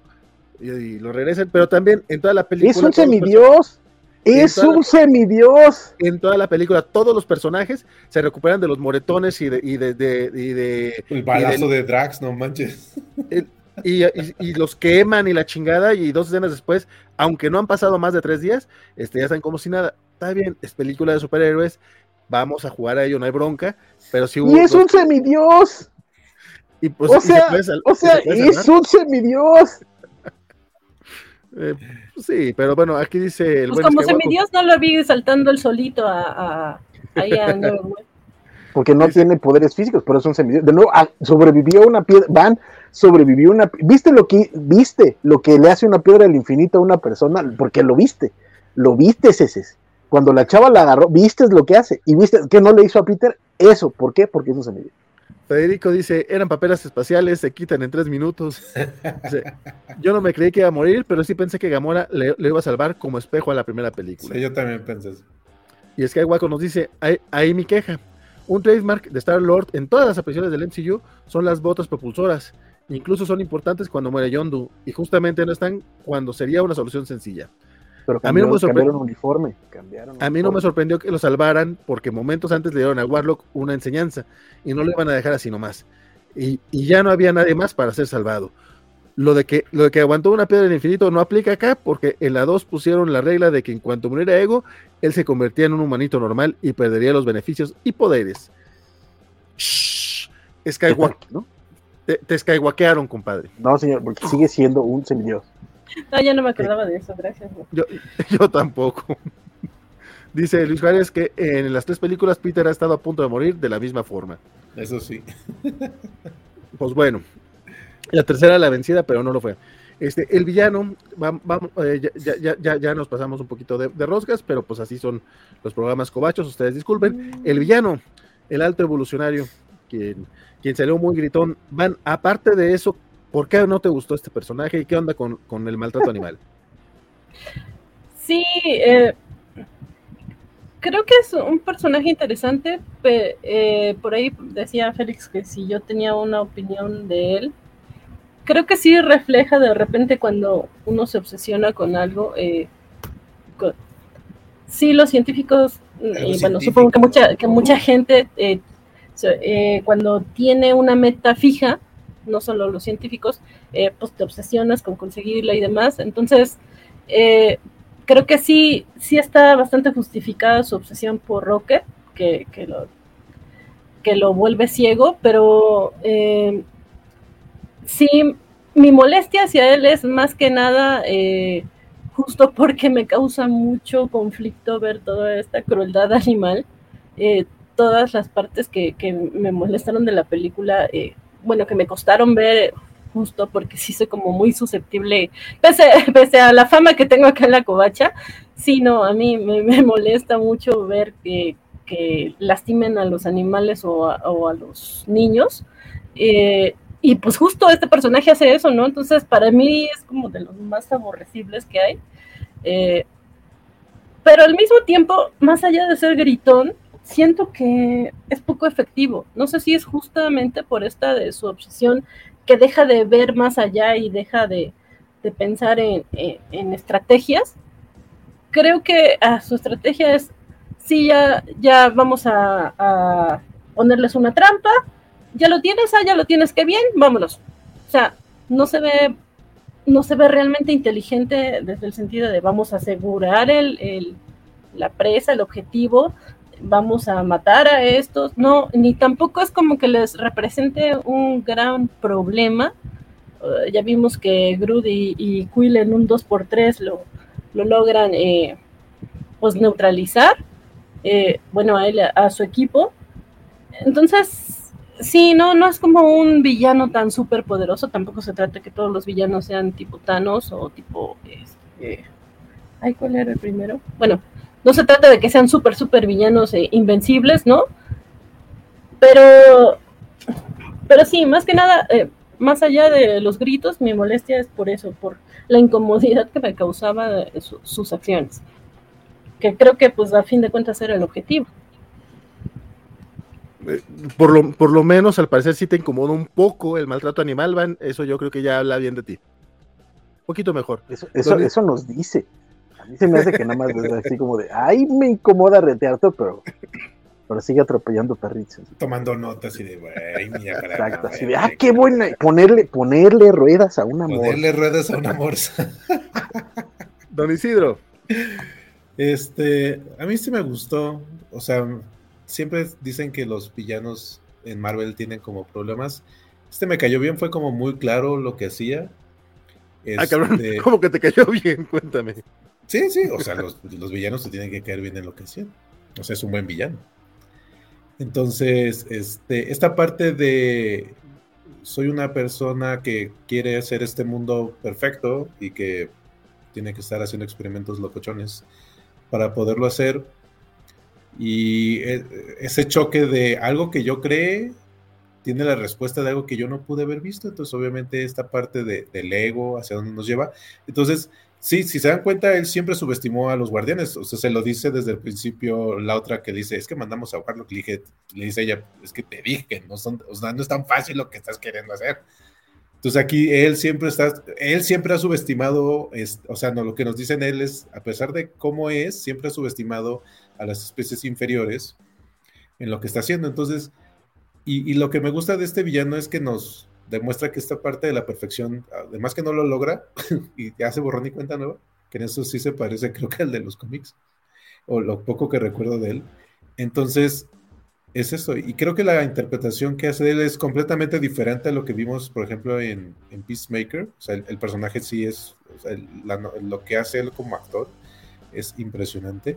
E, eso que le quitaran lo de la cara y que está abajo al, al cuadro de Dorian Gray, así de destruido a su alma. Todo eso. Entonces me gustó, entonces, pero regresamos, o sea, no necesito, o sea, un villano que logra, que es un científico, porque es un científico, no tiene que ser como ultrapoderoso, pues, en ese sentido, porque en teoría su, lo que él busca es, a través de la ciencia, hacer cosas malas.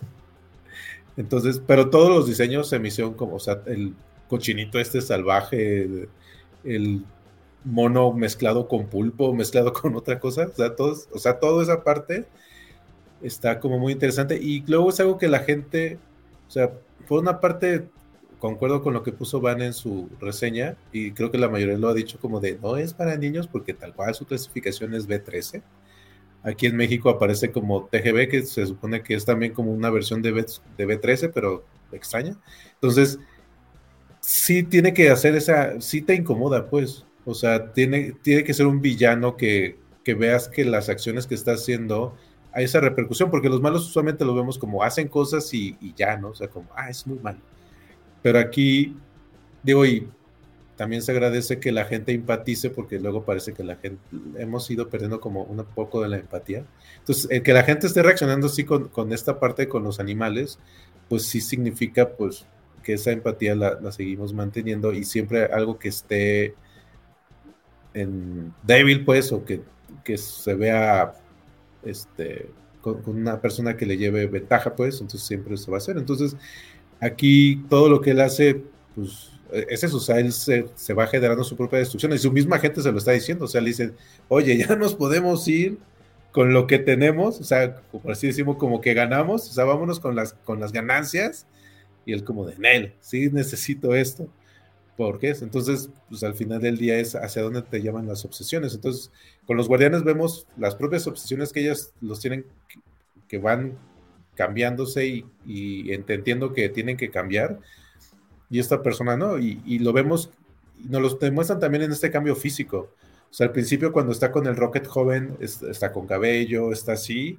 después se hizo todas esas transformaciones, que es hacia dónde lo está llevando esta, este sentido y tal cual, lo, lo, que comentamos de la escena del sofá es, pues sí, o sea, habíamos visto otros villanos a lo mejor destruir mundos, pero aquí pues es gente normal, animal, siendo barrida nada más porque no cumplieron el, no cumplieron un, un, un, estándar, ¿no? O sea, este, se peleaban, venden drogas, entonces, este, no son tan buenos. Pero entonces creo que nos enseñan esa parte de, del villano con esa obsesión. Y al final el encuentro con Rocket, precisamente, y lo que me gustó es que no fuera solamente Rocket, porque dije, ah, bueno, hicieron todo para que solamente Rocket se fuera a pelear con él, sino que todos sus patachos llegaron también con él. Entonces, pues es eso, o sea, Rocket nunca está solo, está con sus amigos.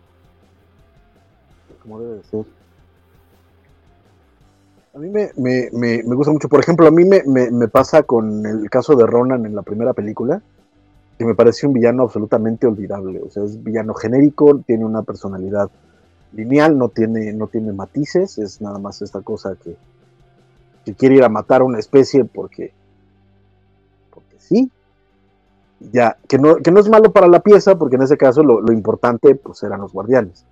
Pero en la segunda empieza a sofisticar al villano y logra no que empatices con él, porque eso también es importante, pero sí te da los suficientes motivos para que te caiga mal y para que digas, no, este güey sí merece que le partan su mano. ¿no? Y con este güey lo lleva todavía un poco más allá, o sea, con el conego, cuando te dice que mató a, a, a, la jefa y que ha matado a todos sus hijos, básicamente, es como de, ah, se pasó de chorizo pero con este cuate además te lo muestra, que eso, eso a mí me parece algo importante de remarcar, porque sí hay escenas de, de, de, abuso animal, pero no cae en el torture porn, que eso es algo bien fácil, cuando quieres crear como ese, ese shock value tan fuerte, sería muy fácil caer en el torture porn y sin embargo logra mantener cierta distancia para que te duela, te impacte, pero no se vuelva tan fuerte. o sea, no, no es algo en lo que... verlo, no, no, te lo ponga en tu cara así de. Mira, Exacto, mira, explícito. No, no, no, se regodea en la tortura para, para, crear el efecto, sino con poquitas cosas, con ciertos elementos, hace que, que tú te imagines el pedo y te, sea, y te sea choqueante y digas, ¿qué pedo? ¿No? Entonces, en ese sentido, a mí me, me, me parece que logra su cometido porque se hace que este güey te caiga mal. O sea, sin, sin duda, vamos, desde los primeros minutos sabes que este güey está, lo vas a odiar. Y hace un gran, y el actor hace un trabajazo en ese sentido, la neta. De, de darte este güey obsesivo, este güey este, poco empático, este güey que, que además, esa es, esa es la otra parte bien interesante del personaje, porque el personaje termina siendo una metáfora de, de cada uno de los guardianes. porque la mayor parte de los guardianes están en un momento en el que odian tanto algo y están buscando como, siempre se están reclamando cosas, odiándose a sí mismos, como trata, en este momento en el que, en el que tienen esta presión consigo mismos de que, y se lo dice Mantis a, a Gamora, digo a Nebula, que dice que ella siempre está buscando los errores de los demás, pero es algo que todos están haciendo constantemente todos están, están como odiando y diciendo es que si, si pudiera hacer las cosas mejor, si pudieras, vamos como en este, en este pedo de la perfección. Y Rocket se lo dice al final a, este güey, tú no quieres hacer las cosas perfectas. Tú lo, tú lo que pasa es que odias el mundo y por eso nunca va a ser perfecto porque lo que pasa es que odias la realidad. Y es algo que, está, que es el reflejo de lo que están pasando los guardianes y derrotarlo hace que cada uno encuentre su lugar. Que, Nebula decida convertirse en la, cuidadora de Nowhere, este Rocket como el capitán ya de, los guardianes, que cada uno vaya encontrando ese, lugar, y eso también me gusta mucho, está, muy bien logrado. Pues sí, la verdad es que eh, a mí como, villano, si es un villano de estos que, odias, ni siquiera te puedo decir que amas odiar, porque cae gordo desde el casi desde el principio, porque aunque se ve buena ondita con, con, con Rocket, bueno, pareciera buena ondita, este, pues ya sabes tú por dónde va el asunto. A mí lo único que medio me agüita un poco es que aplicaron la vieja confiable de matar al villano en turno. Entonces, como que toda la idea de la contratierra y toda la idea del alto evolucionario, pues se va a perder. Eso por un lado, pero por otro lado, pues realmente a mí nunca, nunca he sido muy fan del, alto evolucionario, entonces pues, me, vale un poquito madre. Pero sí, me, agradó cuando mencionan a los anime o cuando simplemente que, que sí le llamen contratierra a este mundo que, que se aventó el, cuate. Este, porque me recordó un poquito a esa serie infravalorada de Spider-Man Unlimited, que lo único que tenía era un horrible diseño de personajes. Pero la, la, la, la historia no está tan mal. Este, dicho eso, el el actor sí se, creo que esto ya lo mencioné, sí se diferencia bastante de, lo que lo hemos visto en Peacemaker, a diferencia de la esposa de, James Gunn. Eso lo digo nada más para que, para darle así como un poquito de, poncha a Van, que, parece hoy, la estuvimos atacando mucho. Este, pero sí siento que termina siendo, pues, pues nada más como muy malo de Malolandia, por, por utilizar la, la referencia clásica. Francisco, peleame, peleame, compadre. No, diciendo, pero está bien. Por eso, pero no, no, no, pero no el mal tiene que ser así. O sea, es que eso es algo que. ¿Que se ha perdido? no, es que además también. lo que pasa es que pareciese que la maldad tiene que tener como un origen y, simplemente hay gente que puede ser mala. O sea, así como existe el bien. No, y además, eh, a ver, o sea, no, no todos los tienen que ser magneto, güey, Conocemos a los cobachos, o sea, entiendo yo que puede haberlo, pero. Exacto. Pero de nuevo, a ver, no todos los villanos tienen que ser, que ser magneto o, tienes que empatizar con ellos. Tienen que tener motivaciones claras. Y este personaje tiene motivaciones claras. Dice Federico Lee que está hasta arriba en su lista de villanos afrodescendientes con traje morado en el MCU. O sea, sí, sí cierto. Sí, ah, ya, ya, van, ya van por lo menos tres. Es, bueno, para nos pues no es afrodescendiente. Luis Juárez dice, sí tiene motivaciones, pero son culeras. Exacto, o sea, pero, pero, no son motivaciones irreales. Al final del día hay mucha gente en el mundo de hoy que, cuyo pretexto, déjame, déjame usar la, bonita falacia de Hitler, este, estaba Hitler, ¿no? O sea, que justifican cualquier tipo de, barbaridades con tal de querer hacer un mundo mejor. Entonces, de nuevo, la, motivación no tiene, a, ti no te tiene que empatizar, tiene que ser coherente con el personaje y, punto. ¿no? Y en ese caso creo que lo logra muy bien de nuevo.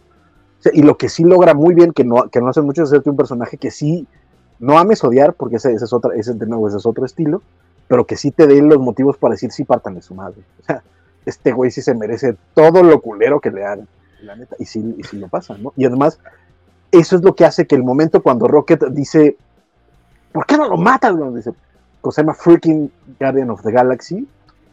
quieres abrazar a Rocket y darle un par de besitos, porque además de que está bien bonito el mapachote, es, un buen no, no, no, a mí me dio ganas de decirle, güey, no mames, acabas de, venir de una, de una escena de, en el pasillo donde mataste a un montón de monos. Ah, porque... O sea, o sea no, no va a matar a alguien que ya está en el Pero suelo. no estaban, pero, pero Eh, está, exacto, pues, estaban, No estaban rendidos, no estaban rendidos, no estaban Pero, rendidos. pero, de Exacto. todas, pero de todas maneras, e- eso de, de- Los guardianes no tienen esa línea de no matar, ¿eh? Pero estás, estás Se vio, rendido. se- se vio bonito, se vio bonito, que, que, que, que- que coqueto, que bonitos superhéroes, pero no tienen esa línea. Pero No, sí, quienes porque- matan, por ejemplo, en la, en la primera en matan la- a puro soldado genérico que no tiene, o sea, que son, que son ¿cómo Ah, lo, o sea, lo- lo mencioné? nada más son, porque- son, son husks, son, son este, Nomás porque no son- los es que no, no, son, no, son, no son seres vivos, son husks, son este, Acá, acá en la escena acá. del. a- a- a- parten hasta cabezas. Ah, por eso, pero en la Pero cárcel, si te das cuenta, cuando le disparan, y eso es como- o sea, cuando estás en una posición donde no te estás defendiendo, es esa parte, y sí está bien. No, yo solo digo que. Yo porque digo- es un freaking digo- Guardian of the Galaxy.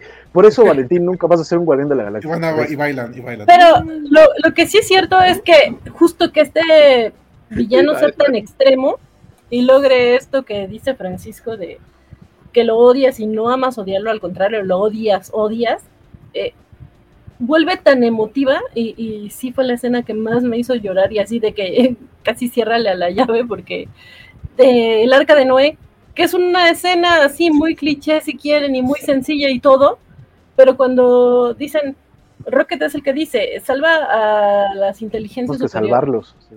Sí, que, que uno de la nave dice, estamos salvando inteligencias inferiores. Es como... Ajá. Sí, es así de claro. Qué bueno, gracias. O sea, sí, eso sí le puedo agradecer muchísimo a Gon que, que ponga en, en el discurso, eh, pues, que todas las vidas importan, todas las vidas en este planeta importan. Qué bonito, me, me conmovió, creo que es lo que más le agradezco y lo que más aprecié de esta película. A menos que Más nos que la escena de Harry que Potter, de todavía no es hora de que regreses. Ah, me mató la nutria ahí. Si eso del cielo, yo dije, no voy a llorar en esa escena. Y es como, el cielo es así, vuelo con ellos. Y yo, no mames. ¡Basta! ¡Basta! Llévame, nutria, ¡Suéltame! llévame. ¡Suéltame! ¡Que me lastimas, Isidro!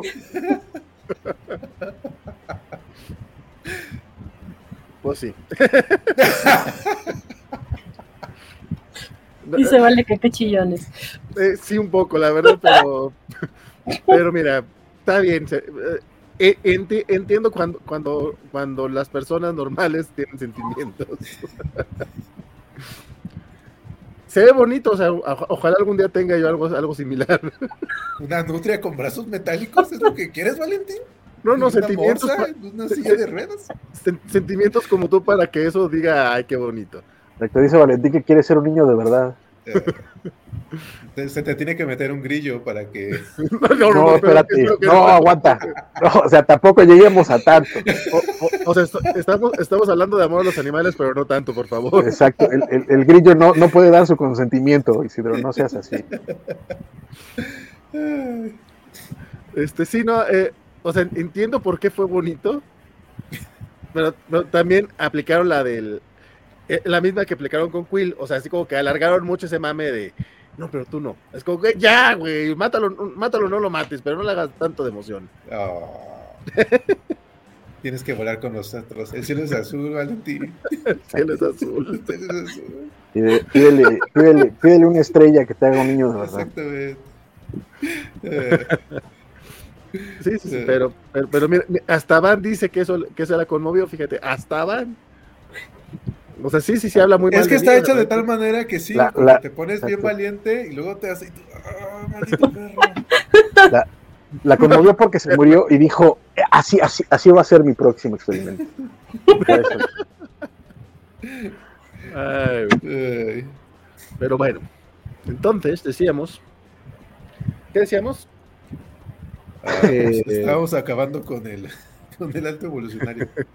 Ah, no, pues yo creo que ya del alto evolucionario, no hay- bueno, no sé si hay algo más que quieran este, agregar. Este, podríamos ya ir cerrando un poquito. Dice, me mató la nutria ahí, dice Federico Lee, palabras inmortales de Isidro. me mató la nutria ahí. That's what she said. la matación por supervivencia siempre es perdonada, la matación por venganza no, dice Federico Lee. Porque es un Pero- freaking Guardian of the Galaxy. Porque la, la- la venganza es mala y te envenena, nos enseñó el chavo del 8. Luis Juárez dice, no es Superman eh, quemándole los cuernos a Steppenwolf. Eso también es muy cierto. Gracias por hacer esa, esa buena aclaración, mi querido Luis. Dice, sí tiene, ah, ya está, lo hemos visto. Si quieren, vamos a checar uno de los comentarios que tenemos por acá, en lo que recordamos, digo, seguramente hay muchos temas que se nos han estado pasando. Entonces, dice, decía, sé por qué Bautista no quiere salir sin camisa, pero ¿no que Drax tenía los pezones muy sensibles? Igual ya le gusta, ¿por qué lo, por qué lo, lo, ¿Por qué lo este, limitan? Un hechicero lo hizo. Eh, Puede ser solo el título de Star Lord, no precisamente Peter Quill, decía Jorge Arturo. Eh, Mario decía, creo que por los trailers que publicaron todos esperábamos la muerte de uno de los guardianes y el elegido lógico era Rocket, pero por lo que, pero que se comenta no hubo tal cosa, en efecto no, hubo muertos. Eh, Luis Suárez nos decía que si lo, consideran animalista, este, pues pues un poco, digo, es que, que, sería animalista, pero pues sí creo que sí aboga un poquito por el tema de los derechos de los animales, de no experimentar con animales, digo, podríamos llevarlo al tema este, real de, pues de los cosméticos o de los laboratorios médicos que, experimentan con animales y que pues, también está fellito. Con sus, con sus asegune.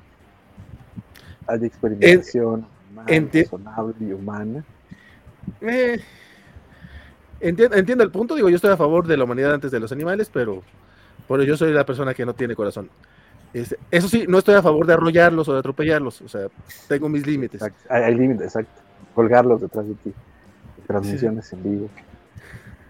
Federico ya todo el mundo se había olvidado de eso, Francisco. obviamente, obviamente no todo el mundo. Federico eh, no sé que a él, a él el Kraglin, el Kraglin, puro nepotismo. Este, Nepo Babies. A Eileen Villarreal, que no era Eileen, era Jorge Villarreal, de hecho, a quien también le mandamos un abrazote. Dice que a él le encantó la película, este, lo transportó eh, al Marvel de antes y lloró tres veces. Eh, Arturo Aguilar nos decía que eh, creen que esta sea una película para niños. Yo sentí que está muy violenta, harta muerte, sangre y descabezados. De hecho, ya hablamos, ¿no? que, bueno, ya hablaron ustedes, no lo mencioné yo, pero que es una película PG-13. Entonces, sí, sí, para no extendernos, perdón, pero es que eh, sí, por ahí dicen que, que las generaciones nuevas, que los niños ya aguantan más y ven peores cosas, sí, pero también hay como de niños a niños, hay niños que sí, realmente son muy susceptibles con los animalitos y al menos yo conozco varios que, que no, mm, sí les impactaría mucho ver las escenas. Por eso yo recomendaba que se hable muy bien con ellos antes de ir a verla y mientras están lo que es un poco incómodo en una sala de cine. Sí, sí es. Pero bueno, este, y también nos decía eh, Jorge Arturo, eh, que cuál fue el mejor chiste o escena divertida de la película para ustedes. A mí justo cuando le dice Robocop, cara de Robocop, eso yo lo me Ya entendí esa referencia. Yo te puedo decir cuál no me gustó, que fue eh, la de Drax este, lanzándole la pelota a la niña. Pero el, el chiste del sofá, perdonen, yo sé que es repetitivo, yo sé que es, es incluso nefasto, pero funcionó muy bien conmigo. O sea, sé que es de las escenas que podríamos eliminar, o al menos cortarle pedacitos, porque neta es mucho lo que pasa, pero sí me funcionó conmigo. Eso no me molesta. Bueno, eh, todo eso, o sea, lo del sofá y lo de la otra diciendo sus caras, estás haciendo la misma cara para las expresiones, o sea, todo ese, pues todo ese sketch, por así decirlo, eso, y el otro de, de ¿por qué se preocupan si yo puedo salir, este, puedo encontrar formas ingeniosas para salvarme y es como de, te lanzaste el vacío, así. Así de, ¿dónde estás? Ya me salí, estamos adentro eso, eh, digo, yo sé que es parte del guion y todo el río, pero me gustó mucho porque pues, básicamente es porque es donde encuentran a los niños. Y eh, yo sé que es muy ñoño de parte de uno, pero sí me gusta cuando salen niños en las películas de superhéroes. Porque pues, acuérdense que a fin de cuentas son películas. Digo, yo sé que esta en particular a lo mejor no es particularmente para niños, pero a mí, a mí sí, sí me cae muy gorda la gente que se venta el rollo de que es que los superhéroes no son para niños. Y yo, chinga tu madre.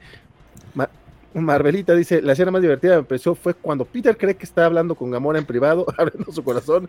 Ah, sí. ah, sí. eso de los botones también es una fregona. el posterior es como, ¿cómo voy a saber eso? Pues, pues es muy intuitivo. Es muy intuitivo, güey. Sí, sí, es muy bueno también.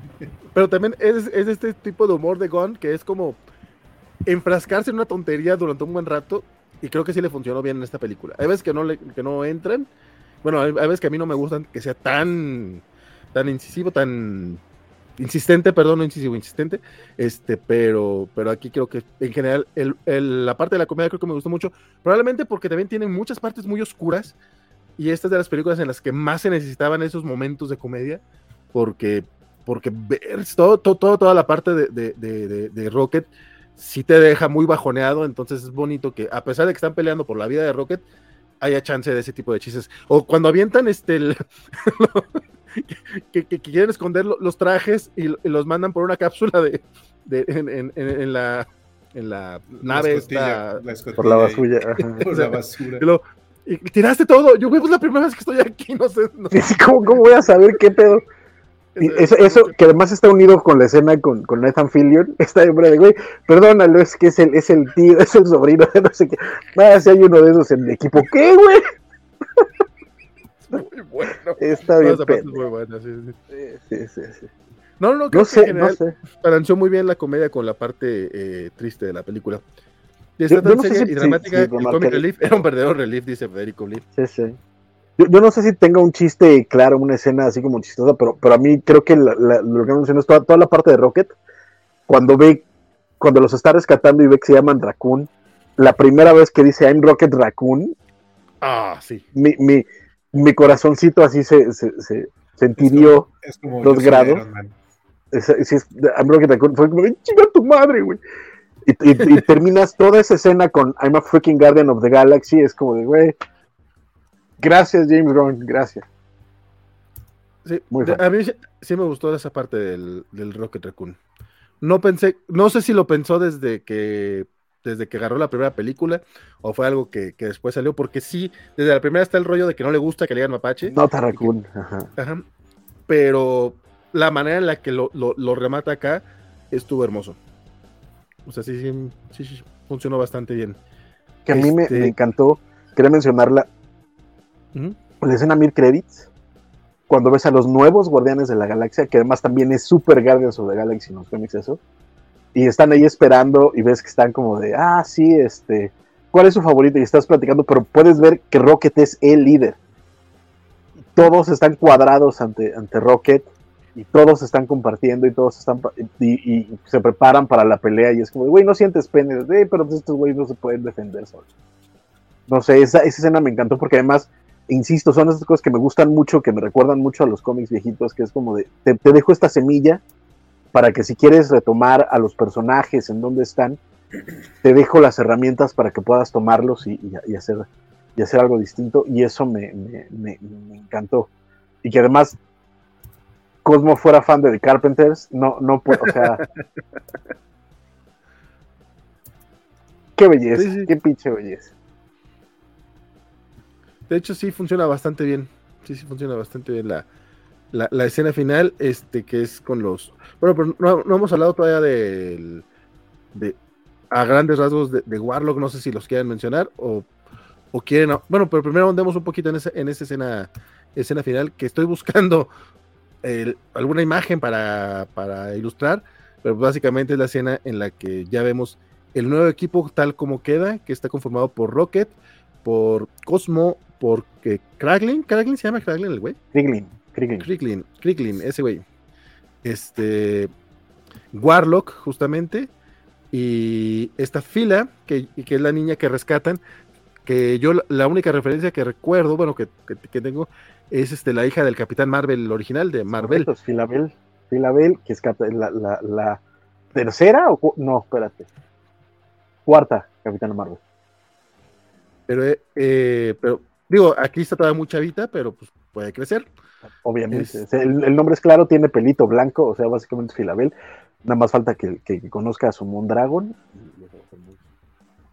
Sí, sí, sí. Entonces, eh, Ah. ese fue, fue otro de esos eh, personajes que ya incluyeron que parecía que era como un personaje incidental, como los que vimos en, en Thor. Y pues no, mira tú, resulta que, que sí, sí puede tener futuro eh, este personaje. O no, digo, ya veremos hacia dónde va, ¿no? Ya me está regañando este, mi querido Skywalker, que, que sí es Kraglin. Sí, sí, es Kraglin. Ya ves, yo, yo ni siquiera estoy muy seguro.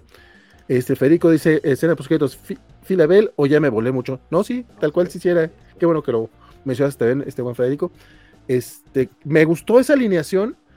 O sea, como que es bonito ver una nueva alineación de personajes. Eso sí es muy de, como dices, de cómics. Que de todas maneras, durante los Guardianes lo vimos, ¿no? O sea, vimos y de Guardianes. Exacto. John Doe y Mantis se unieron en, la segunda, en el segundo volumen. Aquí se une Cosmo y Kraglin. Este, y, es, y, sigue evolucionando. Y siguen siendo los Guardianes. Y aparte, esta versión de Groot más masiva también se ve bien perra. O sea, oh, oh, sí. Que además también me encanta porque, de nuevo, o sea, aunque a Van le, le, moleste el chiste de Cosmo, que, que, yo lo amo con todo el alma, de, retira lo dicho, retráctate. No, porque es un pero retráctate. No es un, no es un personaje tonto. O sea, al final del día, la que salva, la que salva al grueso de, de los que están rescatando es Cosmo. Y está bien para porque todos hacen, o sea, son comic reliefs, sí, pero son personajes, tienen profundidad y tienen cosas que hacer y son efectivos, insisto. ¿No? Cuando Kraglin por fin logra dominar la flecha y, derrota a todos los que están llegando a, atacar Nowhere, también está bien padre. Yo no creo que Cosmo sea tonta, solo siento que está desaprovechada. No te, no te gustó su chiste, pero su chiste es bonito. Sí, pero creo que solo por ella sí vería otra película de Guardianes que siento que ya no funcionaría igual sin Gon. No sé, sorpréndeme Marvel. Estás muteando, vale.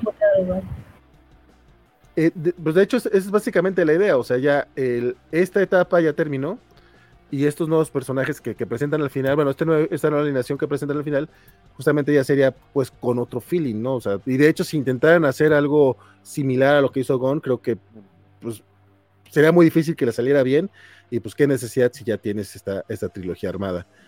Eh, bueno, eh, una, eh, de Warlock no sé si hay algo que quieran mencionar antes de mi una, de mis preguntas finales, porque pues, básicamente Warlock tiene una participación no tan activa, pero sale toda la película. Entonces su presentación es básicamente, probablemente a Van también le molestó mucho porque así como le molestó este el Black Knight en, Eternals. ¿Para qué nomás lo tienen ahí? Que no sé qué. ¿no? la presentación, lo vamos conociendo todavía. Will Poulter hace un personajazo este, adorable, creo yo.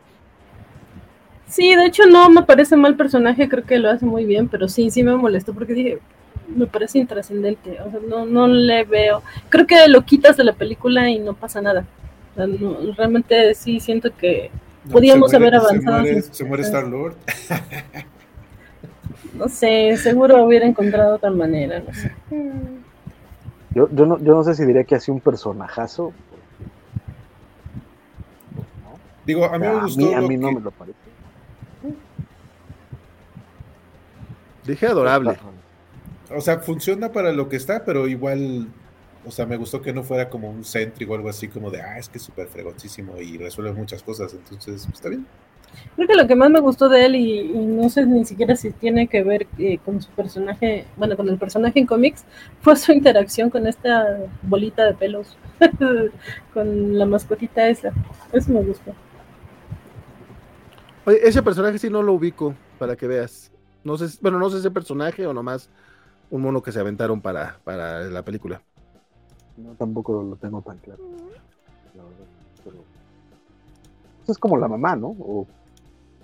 No, no, no, no, no, no, no, no, no la soberana, que sí, sí no, a, la, a, la, bola de pelos, a la mascota, pero no, ah, es que también es eso, o sea, no puedo decir mucho porque no se parece nada al Adam Warlock, pero nada al Adam Warlock, al Adam Warlock de los cómics, excepto los poderes, porque ahí sí está bien manchado. Pero este, no me molestó, creo que son, como dices, es una buena presentación, está entretenido, pero, pero no, no, no tampoco. O sea, si lo vuelvo a ver o no, es, si lo vuelvo a ver será una agradable sorpresa, si no lo vuelvo a ver, pues tampoco lo voy a echar en falta.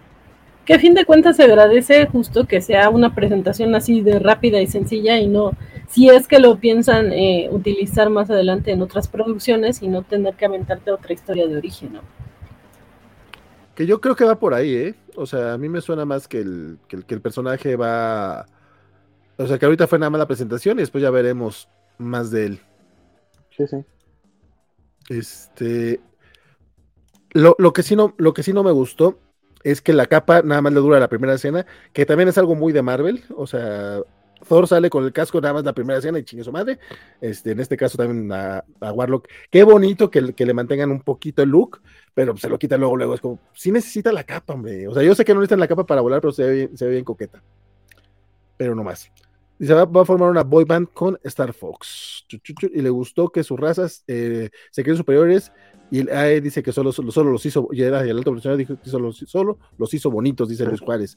Fíjate ahora que, que Luis Juárez menciona la boy band, o sea, vas a tener a Adam Warlock, vas a tener a, a Star Fox, vas a tener a Hércules. O sea, básicamente, básicamente sí es puro niño bonito en las futuras este, entregas de Marvel, entonces oh, yo sí ya quiero. no sé. no, me, me, imagino que sí, pero yo no, o sea, no sé, creo que creo que lo chido de las primeras, de, de, toda la primera tanda de Marvel es que primero buscaban al actor y ya después ahí, ahí, hacían lo que podían, y acá es puro niño bonito, mano. Pues estamos hablando de, de, de, de Chris Evans, de Chris Hemsworth y de Chris Pratt, o sea, tampoco es que se buscara Sí. tanto al actor, ¿eh? No, Exacto. sí, claro, sí, no, O claro sea, sí. Scarlett Johansson y Robert Downey Jr. te la creo. Pero Chris Hemsworth, ¿really? Oye, eh, hace, eh, hace, hace muy buenos trabajos. Si lo has visto en otras películas, hace buenos trabajos. Y en el mismo Thor logra hacer cosas bastante, bastante Pero chidas. Y Chris Evans, Eh. Chris Evans, en tu vida, en tu vida habrías querido que podía ser Steve Rogers después de haberlo visto No, en no. todo lo que lo habían contratado, porque el problema es que sí son niños bonitos, pero estaban encasillados, por eso no quiere decir que sean malos actores. Y el problema aquí es que si has visto películas donde sale el güey de Star Fox, que es este, este Sí lo hace bien en, en algo de por favor cariño, no sé qué. Sí lo hace bien. o sea, lo hace bien, pero no es, pero, o sea, yo cam- o sea, defendiendo a Harry Styles. O sea, ajá, exacto, Harry Styles, pero tampoco, o sea, ¿viste la del policía? Tampoco es que tú digas, qué bruto. ¡Qué bruto! también está limitadón. Chris Hemsworth también está limitadón. No, no, no Chris- tanto, te lo juro que no tanto. Chris Pratt también está limitadón. De Chris Pratt te lo puedo dar, Chris Les, Pratt te les lo puedo dar. les fun- les funciona para lo que son y está bien. Chris, o sea- Chris- Chris Pratt te lo puedo dar, pero por ejemplo, a Chris Pratt, cuando lo contratan, no era tan niño bonito. No estoy diciendo que sea feo, pero no era Chris Evans y Chris Hemsworth. Se Él, se tu- tuvo que cambiar mucho su físico para poder, para poder quedarse con el papel. Lo escogieron porque del carisma que tenía daba totalmente estarlo. Te doy que sí se ha limitado como actor, pero no fue elegido por el físico. Harry Styles, este, Warlock y, y Hércules son, ni- son niños bonitos de catálogo de Abercrombie, y hazle como quiera. Pues yo creo que Chris Hemsworth y eh, Chris Evans sí fue sorpresa. Porque la neta sí está bien cabrón ese güey. O sea, lo vimos, lo vimos actuar como Freddie Prince Jr. y como Johnny Storm y le salía bien, pero no- pensábamos que era nada más eso y la neta ese güey sí está cabrón. Pero los otros... Ahí está. No, Chris, de verdad, Chris Hemsworth hace muy buenos trabajos. De nuevo, no es un Robert Downey Jr., te la doy, eh, pero hace muy buenos trabajos. Y mira, hasta. Robert Downey, que me, me gusta lo, lo, lo que hizo No los 90. mames, no, neto, neto. Güey, ¿has ¿Vas a cuestionar a Robert? Downey Jr.? ¿Has visto Claro que sí, claro. Ah, Pero Vi- Dolittle es porque las escoge para comer, porque cuando hacía, estaba haciendo. ¿Viste, viste el juez? A mí me El, jue- el juez no la vi, eh, pero tú viste Chaplin, tú viste es- Zodiac, ¿Y qué fue lo que dije? Me gusta tú viste lo que hizo en McBeal. O sea, no manches, el hombre, el hombre es un actorazo, es de los mejores actores de su generación. El pedo es que tuvo muchos problemas de, de- de adicciones y no le estaban dando papeles. Pero el hombre era de los mejores actores de su generación. Yo nada más quiero contestarle a Federico Blick. Hércules es niño bonito. Roy Ken. Sí, claro, por supuesto que sí. Federico, no sé cómo te atreves a dudarlo, pero también es buen actor. También decía que Singón ya no quedará chingón. Sí, que ya tiene sueño Federico Bli, pero mira, funciona, compadre. Félix Fernández dice, yo siempre estoy del lado de Don Francisco, pero con Harry Styles, no, no, no, no, no. Lisa y Carla lo adoran y yo tambor. Ah, bueno, o sea, que lo adoren está bien, pero también, dice Carla, están chavitas, mano. O sea, no es como que estén buscando a un, una, una presencia de, de, de actor o, o, vamos, de, de carisma, incluso de este es niño bonito, es por lo que le gusta. No, no, no sé a ti por qué te caiga bien, mi querido Félix. No, Te pero lo como dice, respeto, te respeto tu opinión, como pero dice no es, no es un Robert Downey Jr. todos los que mencionaste, sí, entraron a Marvel no siendo eh, súper, súper actorazos. Ahorita Chris Pratt creo que sí ya te bastante, Jr., Ruffalo, Johansen, pero no, ¿Es no, eh, que- No, no, Renner, no entraron siendo actores, no sé, no sé. ¿Renner? ¿Renner? Oh, no, no, Renner estaba, Renner antes, antes de Hawkeye estaba haciendo papeles de soporte, pero siempre buenos. Era actor de carácter, no era protagonista. Y niño bonito, pero ni yendo a bailar a Chalmers. Eh, señor. Eso sí, era actor eso de carácter. sí. No, no es un Era actor de carácter. No, no, no. te- te- te- por ejemplo, de Thor tenemos a Tom Hiddleston, estoy de acuerdo. Pero Chris Hemsworth. Pero el mismo, el va. mismo Hemsworth ve, ve, ve- ve las cosas que ha hecho y ve otras películas donde ha salido, e incluso ve lo que hace en Thor. La neta es que entrega muy bien lo que tiene que hacer. Me cae bien Chris Hemsworth y hace. No me lleva. Federico Lee tiene un punto y es cierto. Yo lo apoyo. Si buscaran a Thor por buen actor, le hubieran dado el papel a Hiddleston. Que, que, que, que yo no entiendo cómo se animó ese güey a hacer ese casting. O sea, no para nada ha quedado como Thor, pero qué bueno que lo hizo porque le dieron a Loki.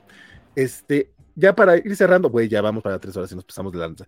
Ya ves, Francisco, mañana no vamos a poder hacer menos de tres. Déjame en paz. Francisco me estaba diciendo, no, los cómics de la semana, tenemos, tenemos que poner los límites, no más de tres. Yo, güey, no, no tengo nada happen, pero bueno. Déjame en paz. Digo, to- Mucha- to- todavía no se nos reporta el buen Bernie, que es lo que, lo que nos preocupa. O sea, para que ustedes sepan dónde está el problema, es que si, si Valentín y yo estamos solos, no nos, no nos medimos. Y parece ser que mañana, parece ser que mañana otra vez este, pintará. Espero que Bernie sí pueda acompañarnos porque él logrará ponernos un freno. Creo. Pero, este, ya para ir cerrando, hay un mame muy grande ahorita respecto, respecto al fin del MCU y que el fin de las películas de superhéroes y la chingada. Y con Guardianes de la Galaxia estoy viendo dos cosas que a mí la- las dos se me hacen bastante exageradas. Yo ya estoy avisándoles cuál es mi, mi- posición al respecto. Una dicen, está renaciendo el MCU. Y otra dicen, es el canto del cisne y después de esto ya murió el MCU y las películas de superhéroes. ¿Cuál es su posición al respecto? Cuéntenme. Y Ciro, por favor, primero tú, porque, porque ya sé más o menos por dónde van los otros dos. Ah, bueno. Pues sí, la gente en eso parece como comentaristas de fútbol. Hay un partido malo, es como, ya, todo a la fregada, ya, Messi se murió. y si todo bien, ah, son los campeones, son los campeones. Entonces también extrañan la gente, porque igual ya está con el hype, igual con lo de Flash. Como, no, es que Flash va a ser lo más chingón del universo. Entonces, no, o sea, creo que el género va a seguir funcionando. Probablemente ahorita con la huelga de los escritores lo que va a pasar es que el ritmo que se estaba haciendo va a bajarse, que igual ya lo había pensado yo creo que el, CEO de Disney, como oigan, hay que bajarle tantito, no hay que ponernos tan locos. Entonces yo creo que más bien es eso, o sea, es un buen producto, va a haber va a haber diferentes tipos de productos, pues algunos pueden funcionar mejor que otros, pero pues yo creo que, que es algo que, que, se va a estar haciendo y yo creo que lo que nos demuestra, o sea, si comparamos, porque Ant-Man a mí sí me gustó, pero veo que con Guardianes es a la que a la gente le tiene que importar, o sea, por más que nos caiga muy bien el actor de Paul Rudd, pero si no hace algo más Ant-Man y, la, y aunque se haga también nos caiga muy bien Michael Douglas, pero si si su personaje no hace algo que nos, nos, uh, nos, atrape, pues no va a funcionar la película. Y en el caso de acá de los guardianes es esto, o sea, puedes agarrar personajes súper desconocidos, pero si haces que la gente les interese, pues va a funcionar la historia. Entonces creo que como que es muy clara esa parte, porque no veo a nadie quejándose de los efectos especiales y todo, y yo creo que también como espectadores es pues nada más ir, ir a disfrutarlo en, vez de, ah, ya viste, este es algo que pasa ahorita mucho con los videojuegos, que un videojuego lo estás ahora midiendo, en vez de si es divertido o no, es si, cuántos cuadros por, o sea, cuál es su porcentaje de efectividad de los cuadros de que tiene el producto. Es como, pero eso no lo hace divertido, o sea, nada más eso es la parte técnica. Entonces, luego la gente quiere caer en cosas técnicas que es como, si la historia es buena, no importa, o sea, sigue adelante. Entonces, esa sería como mi opinión. No es lo máximo, no es lo mínimo, simplemente nos nos enseña que la gente se preocupa o acepta cosas bien extrañas. Vane, ¿tú por qué odias Marvel? No, no odio Marvel. Lo que odio es justo esta eh, exageración de algunos de, ay, lo mejor, lo máximo. Y si les gusta, y es lo mejor. Y si no les gusta, ya se murió el cine de superhéroes. Justo eso odio. Y pues, un poco como los Snyder fans. Eh, bueno, Snyder Zombies, porque hay fans de Snyder que no son así. Saludos a, a algunos amigos que tengo. Pero eh, No, eh, yo creo que esta película eh, va a funcionar para la gente que, le gusta Marvel y las que hemos seguido películas de superhéroes justo porque como que tiene todavía reminiscencias de la etapa anterior.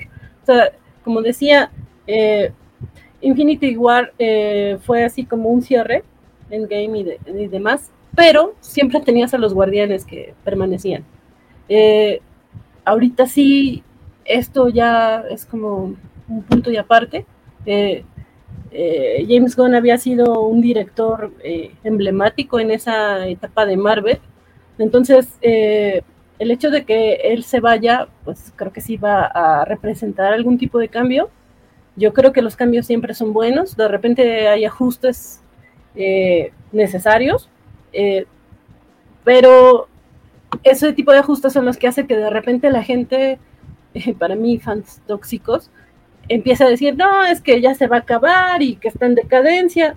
Me gusta mucho cada que eh, Vale contesta algo así de, pues es que nadie te obliga a verlo. Si, si no te gusta el cine de superhéroes, no lo veas, hay más opciones, ¿no? Entonces, eh, sí, creo que en Marvel van a cambiar algunas cosas. Eh, tal vez les den oportunidad a otros directores, tal vez cambie el estilo. Ojalá que eh, les den libertad y no, no, tengan esta tendencia de querer seguir conectando. O sea, yo entiendo que en su momento les funcionó y está muy bien estructurado, pero creo que ahorita la gente sigue, eh, le sigue costando esto de, de, dejar atrás las etapas anteriores y por eso es que no se están aceptando también estas nuevas películas que yo eh, he defendido casi todas, creo que tienen sus puntos muy buenos, entonces pues nada, eh, como dice Isidro, eh, pues hay que ver las películas por lo que son, eh, disfrutarlas. Pues, finalmente es un tiempo que te estás dedicando a ti, a la persona con la que vas, o solo a ti, no sé. pues disfrútalo, o sea, no tienes por qué ir con este tono de, de, crítica y de vamos a, a, a ver quién se avienta el discurso más chido de lo que esta película representa, ¿no? Entonces, no, para mí es, es más todo este ruido, toda esta cuestión de redes sociales o querer parecer eh, los discursos de ya se acabó, no se acabó, el canto del cisne, no, o sea, simplemente las cosas evolucionan y, y pues es eso, son cambios de etapas, eh, veremos, veremos qué, qué viene.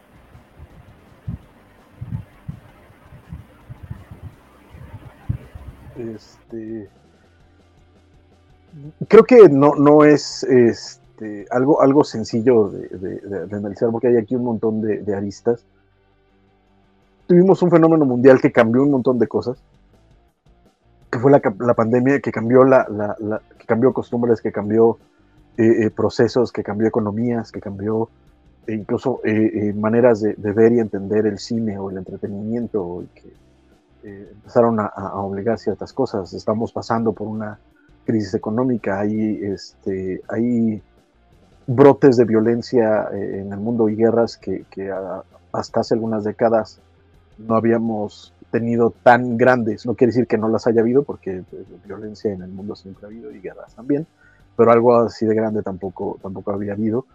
Y eso también está impulsando a que ciertos mercados eh, cambien y se tengan que ajustar.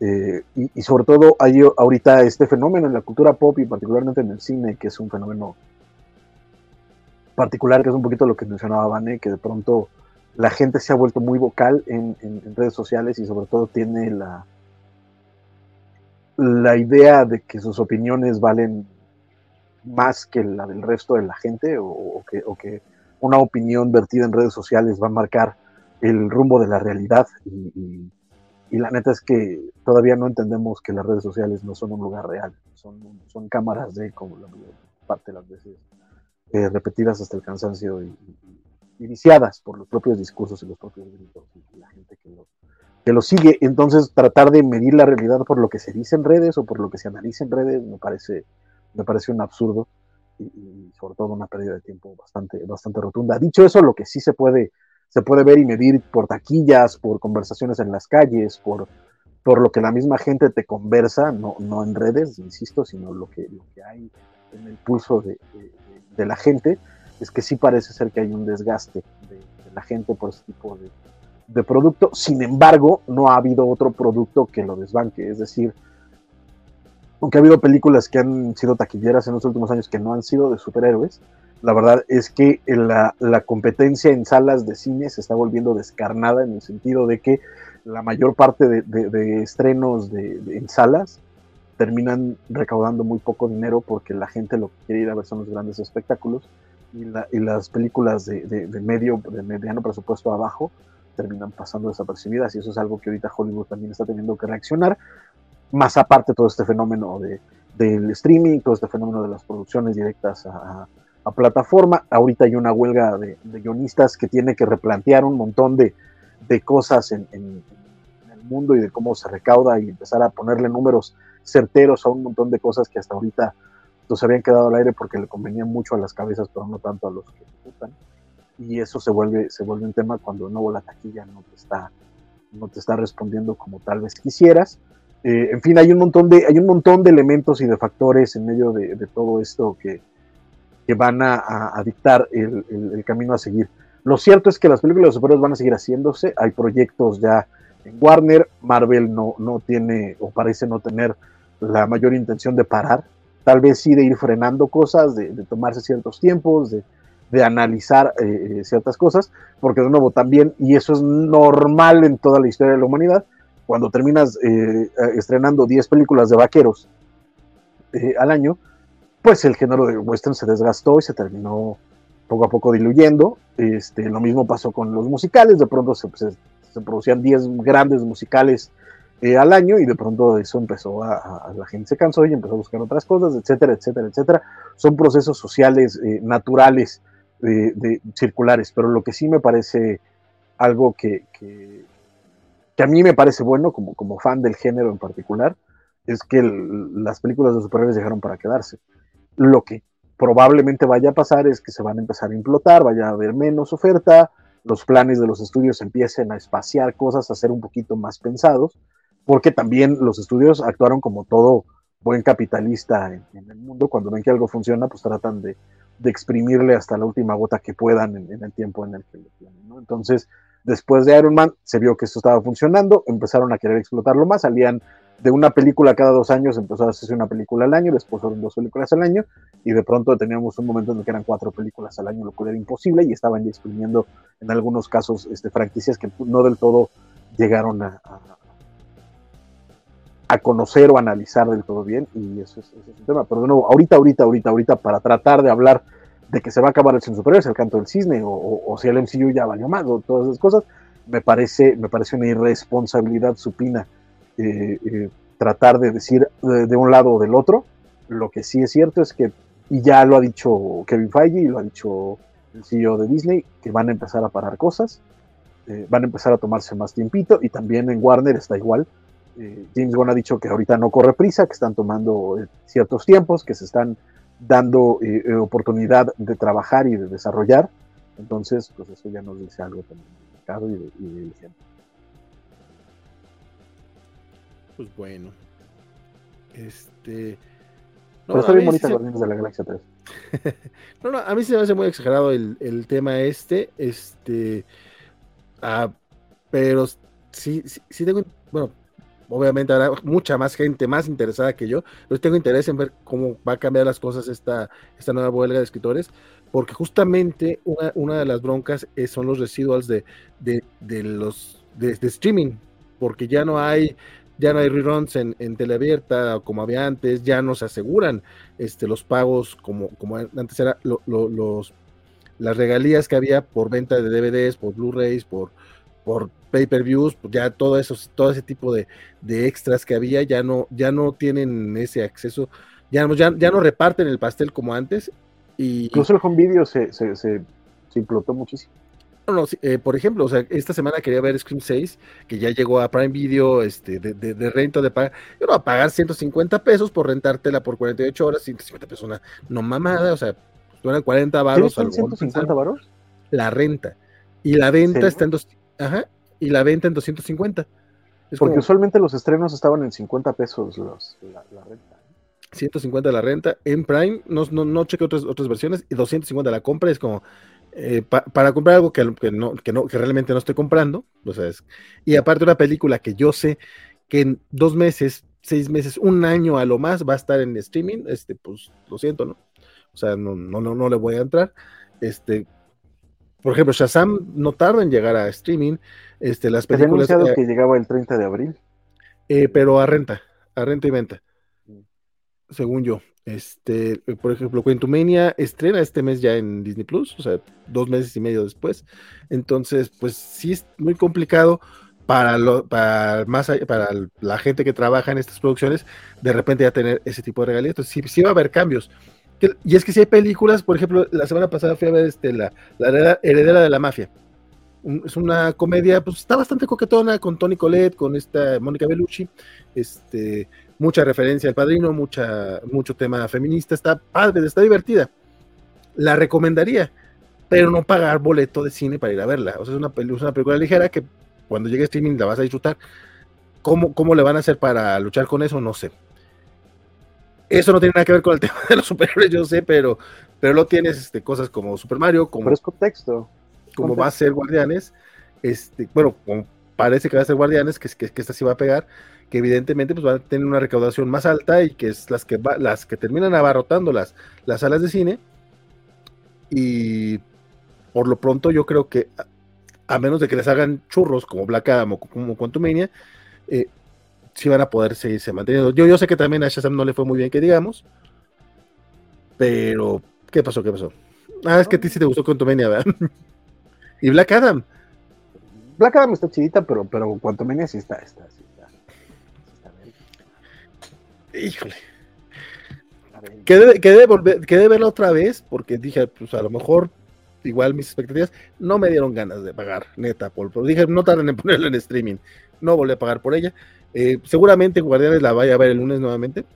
Entonces ya les platicaré mi, opinión general. Dice Félix que Quantumania estrena el 17 de mayo en Disney Plus. ¿Y saben a cuál no le fue bien? A Seiya. Sí, pero nuevamente, eh, o sea, digo, yo entiendo, hay, pero también hay de presupuestos a presupuestos, hay de películas a películas. Eh, Quantumania recaudó más de 400 millones de dólares. La cosa era la película más tequillera del año antes de, antes de Super Mario Bros. O sea, ya habían pasado otras a las que les había ido muy bien, pero no habían recaudado lo que, recaudó Contumenia. La bronca es lo que costó Contumenia. Entonces ahí es donde también van a tener que hacer ajustes, yo creo, en cuanto a presupuestos la gente de Disney. Que también, güey, meten una lana. ¿Cuánto costó Contumenia?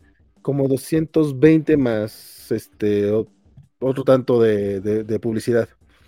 Publicidad te está costando arriba de 100 millones. O sea, publicidad te está entre, te estás llevando entre 100, 200. Entonces, sí te sube un poco el costo. Y si China no responde, porque no responde, por ejemplo, a Marvel, entonces sí, eso lo vuelve un poco complicado. Aquí es lo de los dineros. Sí, sí, sí. Este, y ya nada más para responder un poquito de Isidro, que es que no vas a ver los efectos al cine. Yo diría que sí. yo no había visto el tráiler de la sirenita hasta, hasta este jueves, este miércoles. Me dolió muchísimo ver el tráiler porque qué efectos tan feos se ven en el tráiler y seguramente no me van a mejorar en la película. Eso me agüita un poco porque, pues a ver cómo le va. Yo, sé que a fin de cuentas, sobre todo cuando es, eh, los chavitos, la mayoría ni se van a enterar y no, les va a importar eso, y es el mercado al que va dirigido, pero, este, pero pues sí es así como que, pues no mames, Disney, métele. Pues, ¿quién, ¿quién, más va a tener que tú para meterle a eso? No seas culero. Creo que los efectos en Guardianes eh, estuvieron mucho mejor aplicados. O sea, sí se ve que le metieron más cariño que, las últimas producciones. No que estuvieran al perro, como muchos dicen, pero sí había dos que te decías, ay, güey, aquí sí te faltó, dame un poquito de tiempo ¿no? o presupuesto.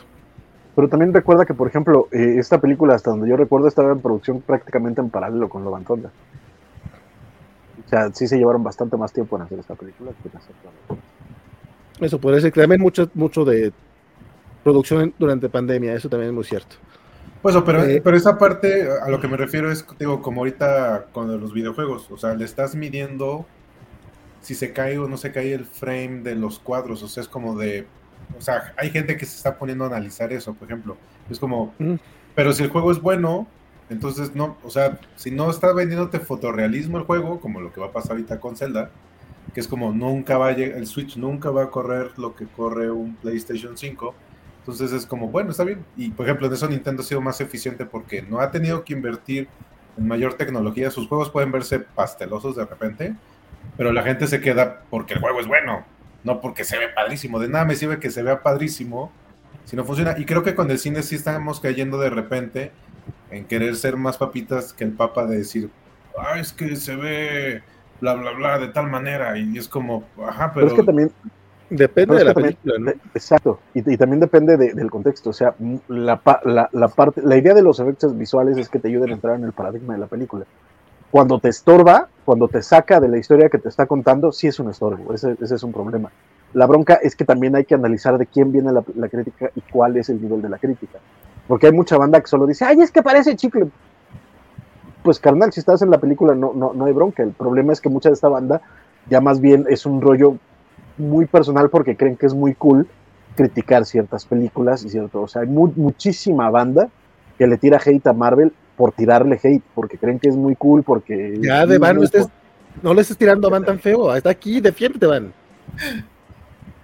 Y por ejemplo, y también lo mismo, o sea, hay muchísima, muchísima gente que se la tiró a, a- a Shazam, pues básicamente porque era el, el- el proyecto, y muchos decían que, es el, que era el, el- el problema de James Gunn, que James Gunn arruinó DC, que James Gunn arruinó Marvel, etcétera, pero muchas de esas Que James Gunn mete a su esposa en todas partes. Ah. Exacto, pero muchas, pero muchas, la mayor parte de esas críticas también, de nuevo, son los escándalos en redes, son, son, lo- son las voces gritonas, pero rara vez reflejan la realidad del público que está dispuesto a ir a ver la película. El pedo con Shazam es que no le... No, digo, ¿cuánto rencor me tienes de las covacharlas, Francisco? Tantas pedradas que te he tenido que aguantar. Pero perdón, la- sigue, sigue. jamás. Que Jamás creando paradigmas aquí con Federico. Eh, Yo, yo- ese yo- tema de, yo- yo sé que aquí tú eres la mano que mece la cuna, jamás. ese tema pero de sí que hay- las redes- la- que las- perdón. Termina, No, termina. nada, es eso, que, que, mucha, que rara vez, el caso de Shazam en particular, es que la banda pues, ya no le interesaba porque hubo un desgaste por parte de Warner. Independientemente de los ruidos en redes, de la gente quejándose, etcétera, Warner, de, a, a partir de noticias grandes, empezó a desgastar a la gente. No fue la película per se, y no fue tampoco el ruido de redes y los boicots de, de- de- de los Snyder. Bots y, tal cosa. Es porque la dar- banda sí percibe que DC tiene pedo. sin darle fuerza, sin darle fuerza a los Snyder fans que juran y perjuran que fue su boicot, este, yo no, con Shazam en particular, neta, yo no sé cuál fue el problema, no me queda muy claro, pero tampoco puedo desestimar completamente que el ruido de redes no afecte, a- digo, porque a fin de cuentas las redes en su mayoría están formadas por personas, o sea, o sea, son personas que están hablando, así como tú, así como tú dices, este, no, es que es- siento a la gente alrededor y bueno, pues así como sientes a la gente alrededor, también puedes sen- sentir a la gente que está en redes hablando. No te digo que no suelen ser más hocicones y que a, a lo mejor muchos de los que dicen que se están quejando a fin de cuentas van a ir a verla.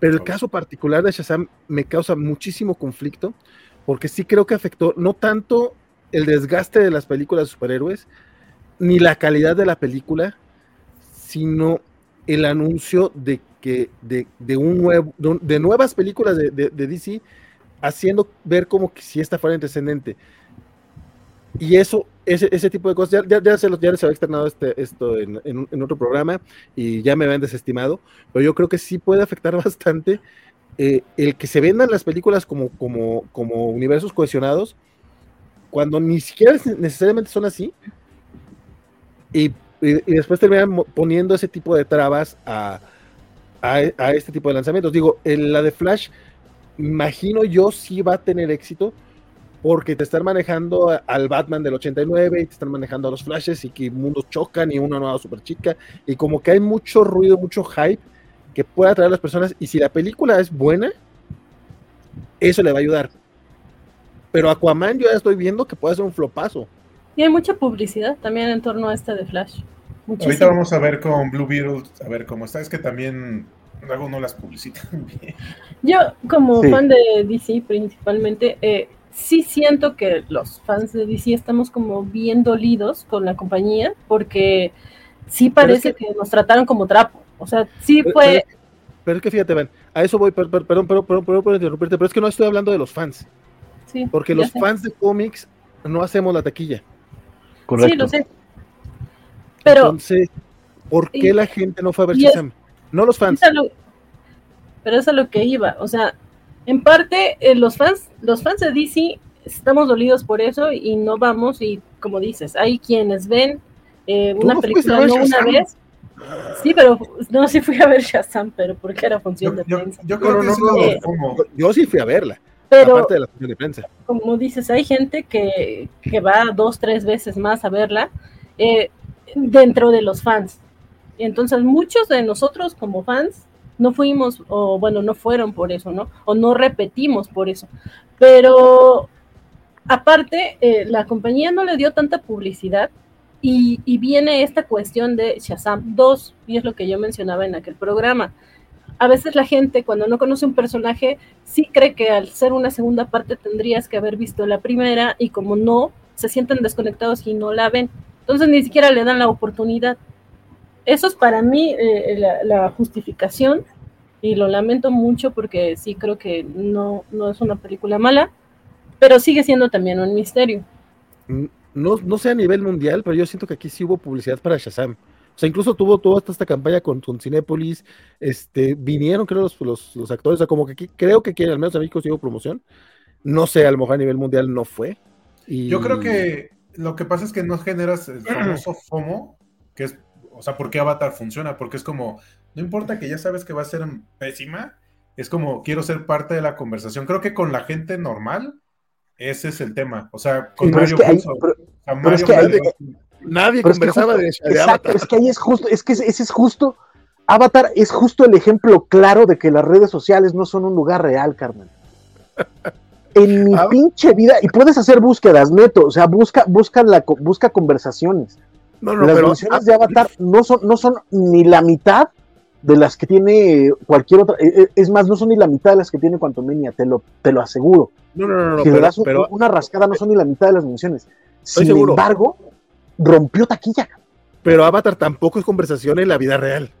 Exacto, y sin embargo rompió taquilla. Y hay un Sí, parque no. que tiene eso. No, no, pero, pero- pero estamos hablando, no hay conversación, o sea, no solamente en línea, no hay conversación. Es un Avatar para mí sigue siendo un misterio. Hay- eso, hay es, un un- FOMO, es un FOMO, Aún- es, Hay una frase, viviste, o sea, viviste la experiencia, es eso. hay una frase que incluso es eslogan de cine, de compañía de cine. Sí, es por eso decía que Francisco está haciendo paradigmas.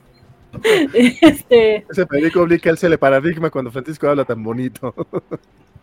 Ay, qué bonito. este, que es el cine se ve mejor en el cine. Es, es un pensamiento, es muy real, pero la gente sí lo tiene bastante interiorizado, al menos acá. Y creo que eso es lo que le ayuda a Avatar, porque Avatar es una película básicamente visual. O sea, es, es su, es su máxima eh, virtud. Y, y es parte de lo que dice Isidro. De repente eh, dices, todo el mundo va a hablar de Avatar, porque va a ser taquillera, porque ya fue la anterior, y no cuenta si la veo en streaming, tengo que ir a verla al cine porque solamente ahí la voy a apreciar. Entonces, puede que eso ayude a su taquilla, no sé, no sé qué tanto tenga que ver esta influencia colectiva, pero es la única manera en que yo me lo No, explico. claro, claro, que- claro que soy una influencia colectiva y claro que el boca a boca funciona, vamos, esa ha sido eh, una, una realidad en todo espectáculo y en todo, este, vamos, en, en marketing en general, eso, eso es la realidad. O sea, tú puedes hacer hasta determinado punto y después de ese punto necesitas a- a- forzosamente del boca a boca y de que la gente recomiende tu producto, porque si no se te, se te agota el, el 20 bastante rápido. Pero es que ese- esa es la parte, y ese es, de nuevo, ese es un poco el- el- el gran misterio, porque muchas veces la conversación no necesariamente te dice las tendencias de mercado. Y ese es, y ese es, y ese es el, gran, el gran misterio ahorita, por ejemplo. ¿no? De nuevo, Quantumania tenía menciones por todos lados, pero no recaudó lo de Avatar. Sin embargo, Avatar, como aquí, o sea, y, lo hemos conversado varias veces, Avatar es, es este gran misterio porque desde la primera yo no conozco a nadie en el maldito planeta que llegue y te diga, oye, qué bueno es Avatar, carnal. Oye, este, como esta frase de Avatar, o sea, ¿sabes? Na- nadie cita Avatar, nadie este, hace memes. de- En mi vida he visto un meme de Avatar. Un meme de Avatar. Nada. Sin embargo, de otras películas, es más, de, de, Batman v Superman, el, el, Salva a Marta es una cosa que, que al día de hoy, si tú le dices a alguien Salva a Marta, lo más probable, digamos en un 60%, es que te reaccione y te diga que cagado eres. Pero hasta ahí, o sea, no, no es como, como es, es, complicado y por eso digo que son, son un montón de factores que están afectando las, las cosas. en el caso de Shazam, insisto, el problema ahí es que independientemente del ruido de redes y las quejas y, James Gunn y Snyder y Cavill y, sus mamaces, la noticia de Warner permió en todos lados. Se volvió mediática. O sea, no fue, no fue solo charla de redes o charla afuera, sino que permió en medios y la gente se enteró de ello y fue de, ah, ahí está, ¿no? O sea, como que punto, ¿no? Y si de por sí veníamos de películas de DC que cada, que cada vez iban haciendo más pequeñas, más pequeñas, más pequeñas, más pequeñas, llegas a Shazam y, eso, y ese interés ya se volvió pequeñito. Y yo sí también creo, junto, junto con Vane, que la neta es que no le invirtieron una promoción. Porque sí trajeron a los actores, chido, pero eso, eh, ¿qué, ¿qué, nivel de promoción realmente tiene? ¿Qué nivel de impacto tiene? Eh, los, los comerciales en los cines, chido, ¿Cuántas veces nos han publicitado una película en cines que tampoco funciona porque son comerciales de cine? La neta es que los comerciales de cine, igual que, que las opiniones de... No, no, no, la, la, promoción de llegar a decir Chazam para que te, para que te la agranden. Ah, sí, sí, sí. Pero también, ah, de nuevo, ahí le estabas diciendo... A mí sí me la preguntaron. ¿Quiere que se la grande joven? Y yo, ay, pues no sé, señorita. ¿Aquí, aquí en público? ¿A ah, qué caray? No, este, pero, por ejemplo, sí, pues sí, eh, qué bueno. Este, ojalá te hayas divertido cuando, cuando fuiste a ver la película, por Pero también creaste paradigmas, vale. Exacto. Sí, no, no, al, revés, me los crearon. Pero el otro también es que, que, aguantes la película. O sea, el gato con botas es el otro ejemplo de nadie, nadie pensaba nada de ella, pero le dieron chance porque no había contra qué otra cosa competir. Entonces el boca a boca fue como, oye, está bien padre. Y la gente, es que para mí el, cine funciona porque es cuando la gente lleva gente al cine. o sea, yo la vi y entonces te digo, ah, oye, pero vámonos, vente. Eso a mí es, es eh, cuando llegas a hacer eso es cuando funciona. Y es muy difícil saber, adivinar cómo es que la gente de forma orgánica lo va a hacer, porque es un relajo. E, e insisto, en, en, el caso también de Gato con Botas tampoco tenía una gran, una gran publicidad. Y tiene ahorita, Federico Brino nos menciona el caso de Mario Bros que el caso de Mario Bros también es, es, bastante sintomático porque un montón de banda estaba de la crítica, antes, y lo, tengo clarísimo, antes del estreno, un montón de banda estaba de la crítica le está odiando, va a estar horrenda, va a estar bien culera. Y de pronto sale y todo y se cambia el discurso. La misma banda que antes decía, es que va a ser woke. Ahorita está de no, pero es que como no es woke, es un éxito. Entonces tienes un montón de, de discursos bien absurdos alrededor de fenómenos que tienen un montón de complejidades, incluido la, popularidad y el reconocimiento de las IPs. Si Marvel, después de la compra de Disney, ha sabido hacer algo, es vender las IPs que tiene, es que tú reconozcas que una película de Marvel es una película de Marvel independientemente del nombre del personaje. O sea, te puedo asegurar que Shang-Chi en su pinche vida yo lo conocía y tres cabrones más. Pero sabías que era una película de Marvel. Shazam no. Shazam apareció y de pronto, ¿de, quién es? Ah, y, de nuevo, y tenías todo este background del escándalo de, DC y de Warner y de la madre. O sea, el reconocimiento de IPs también es otro factor. Hay un montón de, cosas en medio de, este análisis que la neta insisto, es bien irresponsable tratar de emitir un juicio o un futuro a cosas que se están eh, que se están construyendo, que están creando fenómenos tan distintos y tan novedosos. Ahorita, ahorita mismo, eh, bueno, el año pasado, ahorita no sé, pero el año pasado, los cines estaban diciendo estamos entrando en una crisis porque la gente ya no viene a las salas.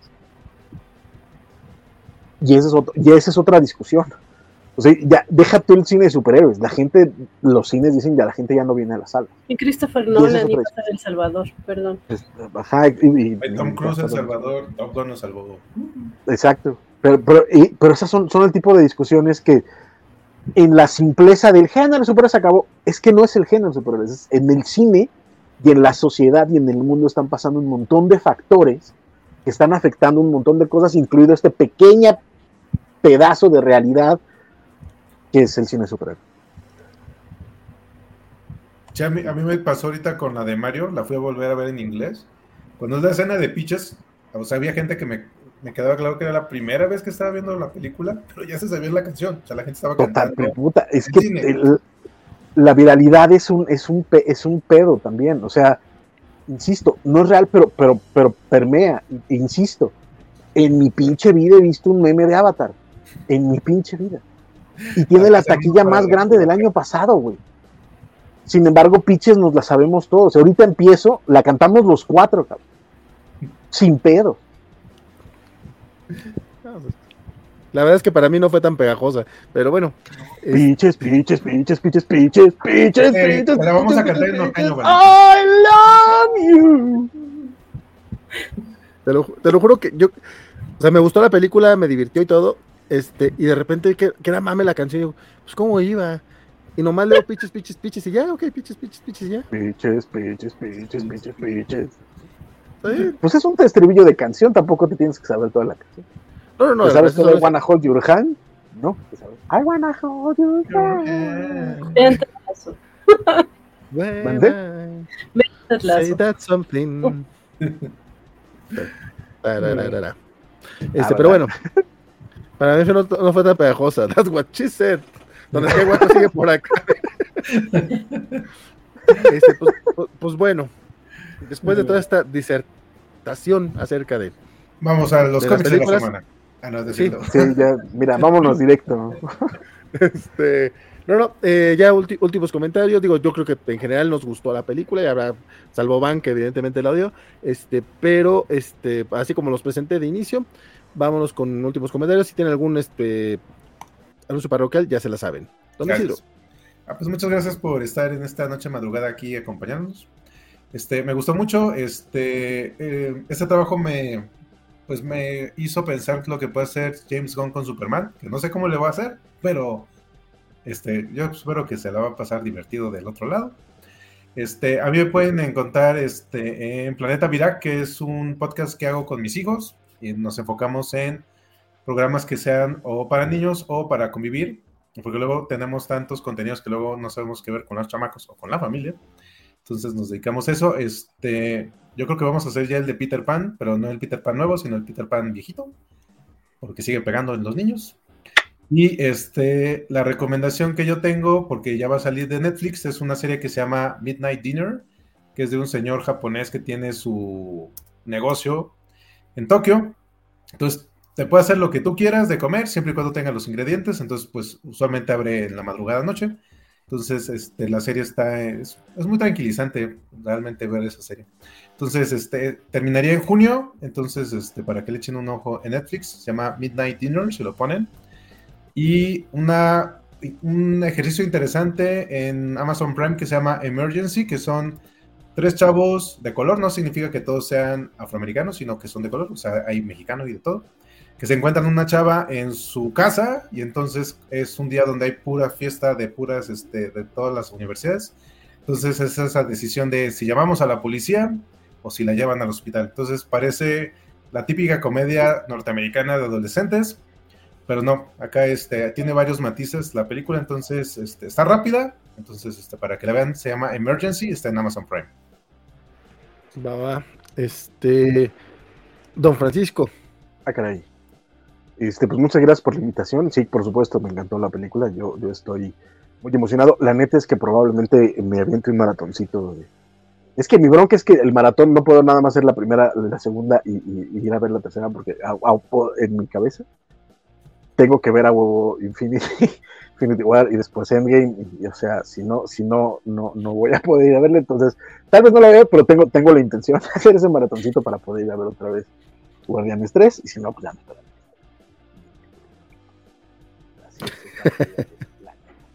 No, este, yo no tengo ahorita recomendaciones más de las que ya he dicho. Este, eh, ah, no, bueno, a mí me, me está gustando mucho esta serie que se llama Love and Death, que se acaban de estrenar en HBO Max, creada por David y Kelly. David y Kelly es, es- es- Bueno, ya tendré que hablar de David y Kelly en algún momento porque ese hombre merece, merece muchas cosas que decirse, la verdad.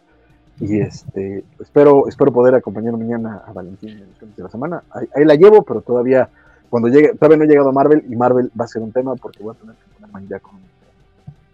Marvel casi no hay cosas, no te apures. Pues ojalá, este, pero ahí, ahí voy. Y, este, y mi única recomendación, yo sé que debería dejarla para mañana, que son los cómics de la semana, pero aprovechen, la tengo aquí y lo quiero presumir. Aprovechen para comprarse esta belleza. Sigue estando en 1400 y cachito, pesitos en, Amazon. Son cómics y cómics y cómics bien coquetotes. Ya nomás, George Pérez en, plenitud de facultades y tienen este eh, Avengers Forever y tienen anuales y tiene el Rough y tienen un montón de, cosas bien. también lo va a sacar. Y dice Vale que, que, va a rifar uno para la covacha. Exacto. Básicamente dice Valentín, a mí, a mí no me vas a paradigmear, toma mi paradigma. Es, que Carlitos Parker, güey, no debería. Ahorita no estoy en posición para comprar estas chingaderas, ¿sabes?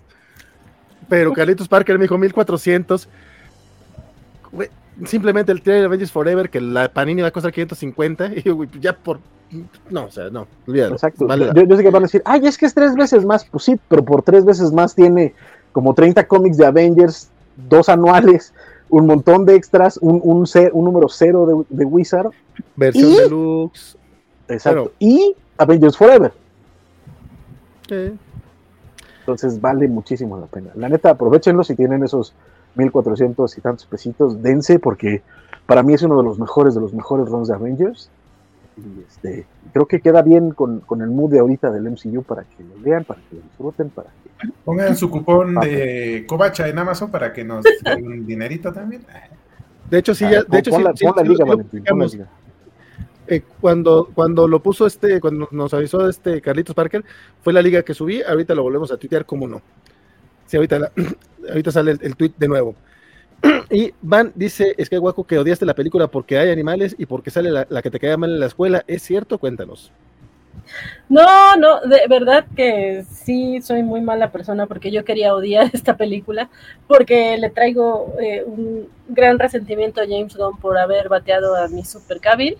Entonces sí estoy bien fan, eh, tóxica, inconforme eh, de no, no te quiero en mi DC no, no me interesa lo que hagas, no quiero darte éxito. ¿No te, prende Superman Legacy? ¿No te prende Superman Legacy? No, no quiero que me prenda nada de ese hombre porque bateó a mi Superman.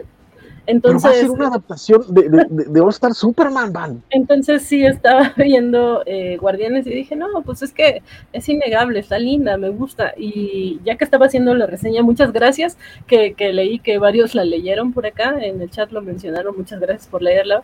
Eh, eh, cuando la estaba haciendo trataba de ser objetiva respecto a mi impresión al salir de, de, la sala fue qué bonita película, sí me gustó mucho, eh, qué bueno, yo le daría un 9.5, que no calificamos así en la covacha, sino por estrellitas, pero yo estaba así como muy contenta y a la hora de hacer la reseña de, a ver, no puedes poner de es linda y ya, ¿no? Sí tienes que tratar de ser objetiva y tratar de pensarle en qué falla y todo. Eh, eso fue mi reseña escrita. Acá ya estoy diciendo las cosas intrascendentes que no me gustaron pero eh, la conclusión real y mi calificación en esa reseña es justo mi sentir que es una, buena película, una película eh, que cierra una etapa muy bonita, una etapa muy buena, y como dijo Isidro, me parece, eh, sí, aunque no quiera, aunque esté haciendo berrinche, sí me hace tener cierta esperanza respecto a lo que Gon pueda hacer con, con DC Comics. solamente mi deseo será que, que ojalá que no que sí entienda que Marvel y, DC, a pesar de ser ambas compañías de cómics, sí tienen algún, sí tienen cierto tono distinto. Acá son dioses, allá son seres eh, más eh, con broncas existenciales. Digo, no que en DC no haya, pero de repente sí hay más fantasía, desde mi punto de vista. Eh, pero bueno, sí, como dice Vale, la conclusión es, me gustó igual que a todos, qué bueno, ojalá que todos la disfruten. Eh, salvo estas incomodidades de los animalitos, ojalá que sirva eh, eh, ponerlos en pantalla para que la gente haga conciencia. Y bueno, ahorita estamos en pausa de covacharlas, pero esperemos si todo sale bien, si Francisco no nos reclama su horario y si él decide estar ahí también, estaremos junto con Skywaco el lunes hablando de Visions, que son estos pequeños cortos de Star Wars, eh, que, yo nada más he visto hasta ahora dos, pero me parecen muy buenos. Ahí eh, les estaremos avisando el horario porque escuchan todavía no nos dice si, si va a poder estar. Entonces, si escuchan va, iríamos a las 10 de la noche como en el horario de Covacharla, pero si no, pues ya veríamos si un poco más temprano. Eh, pues gracias, me encuentran como Elizabeth Ugalde en Twitter y buenas noches a todos. Bueno, buenas madrugadas. Dices que guaco que entonces odiaste al director porque corrió a tu crush de la secundaria, Van. Básicamente. este, tú, tú, tus, eh, eres vengativa. Federico Bli dice, y si castea a Jacob Elordi como Superman, ¿no hay razón para paradigmearse? Yo no sé quién es Jacob Elordi. Y Fingüe, compadre, que bueno que andas por acá, dice, ¿ya vieron Guardianes de la Galaxia con todos sus finales en lata calidad en YouTube? Buenas noches, cobachos. No, no sé. No, porque no, no, no, caché eso. Este, bueno, yo no tengo mucho, mucho más que agregar. Este, en general creo que me gustó la película, pero sí quiero, este, sí se me hizo más larga de lo necesario, entonces quiero volverla a ver para, para ver si se, se mantiene esa percepción. También ya verla sin, sin, las expectativas previas y probablemente funcione. Creo, creo que va a funcionar mejor, sobre todo después de esta plática, viendo todo sus opiniones y en general recordando lo que me gustó, creo que eh, va, va, va, va a sobresalir. Eh, si acaso me cae un poco gordo eh, este, este discurso de redes, que ya dirá Francisco, es que no es lo mismo, pero igual uno la lee porque está en las redes, este, no solamente de que si revive, revive o no el MCU, sino también este, este rollo que están diciendo, es que es la mejor película del MCU en años y es como, vato, ¿no viste Black Panther, Wakanda Forever? ¿No viste este, el Doctor Strange in the Madness of Multiverse? ¿No viste Spider-Man No Way Home? O sea, va, te valgo que no te guste eh, Thor Love and Thunder, Because Reasons, te valgo que no te guste Quantumania, pero güey, tampoco es que las últimas películas, o sea, las películas Marvel en general no han chafeado, o sea, a lo mejor no te gustan, pero se mantiene la calidad, eh, es, la calidad suele ser constante incluso en las series de televisión, por ejemplo, a mí no me gustó Miss Marvel, pero entiendo lo que quisieron decir, lo manejaron bien y hay gente como a Francisco que evidentemente sí le gustó. A mí me encanta eh, me agrada, la, me agrada, la actriz, quiero ver The Marvels.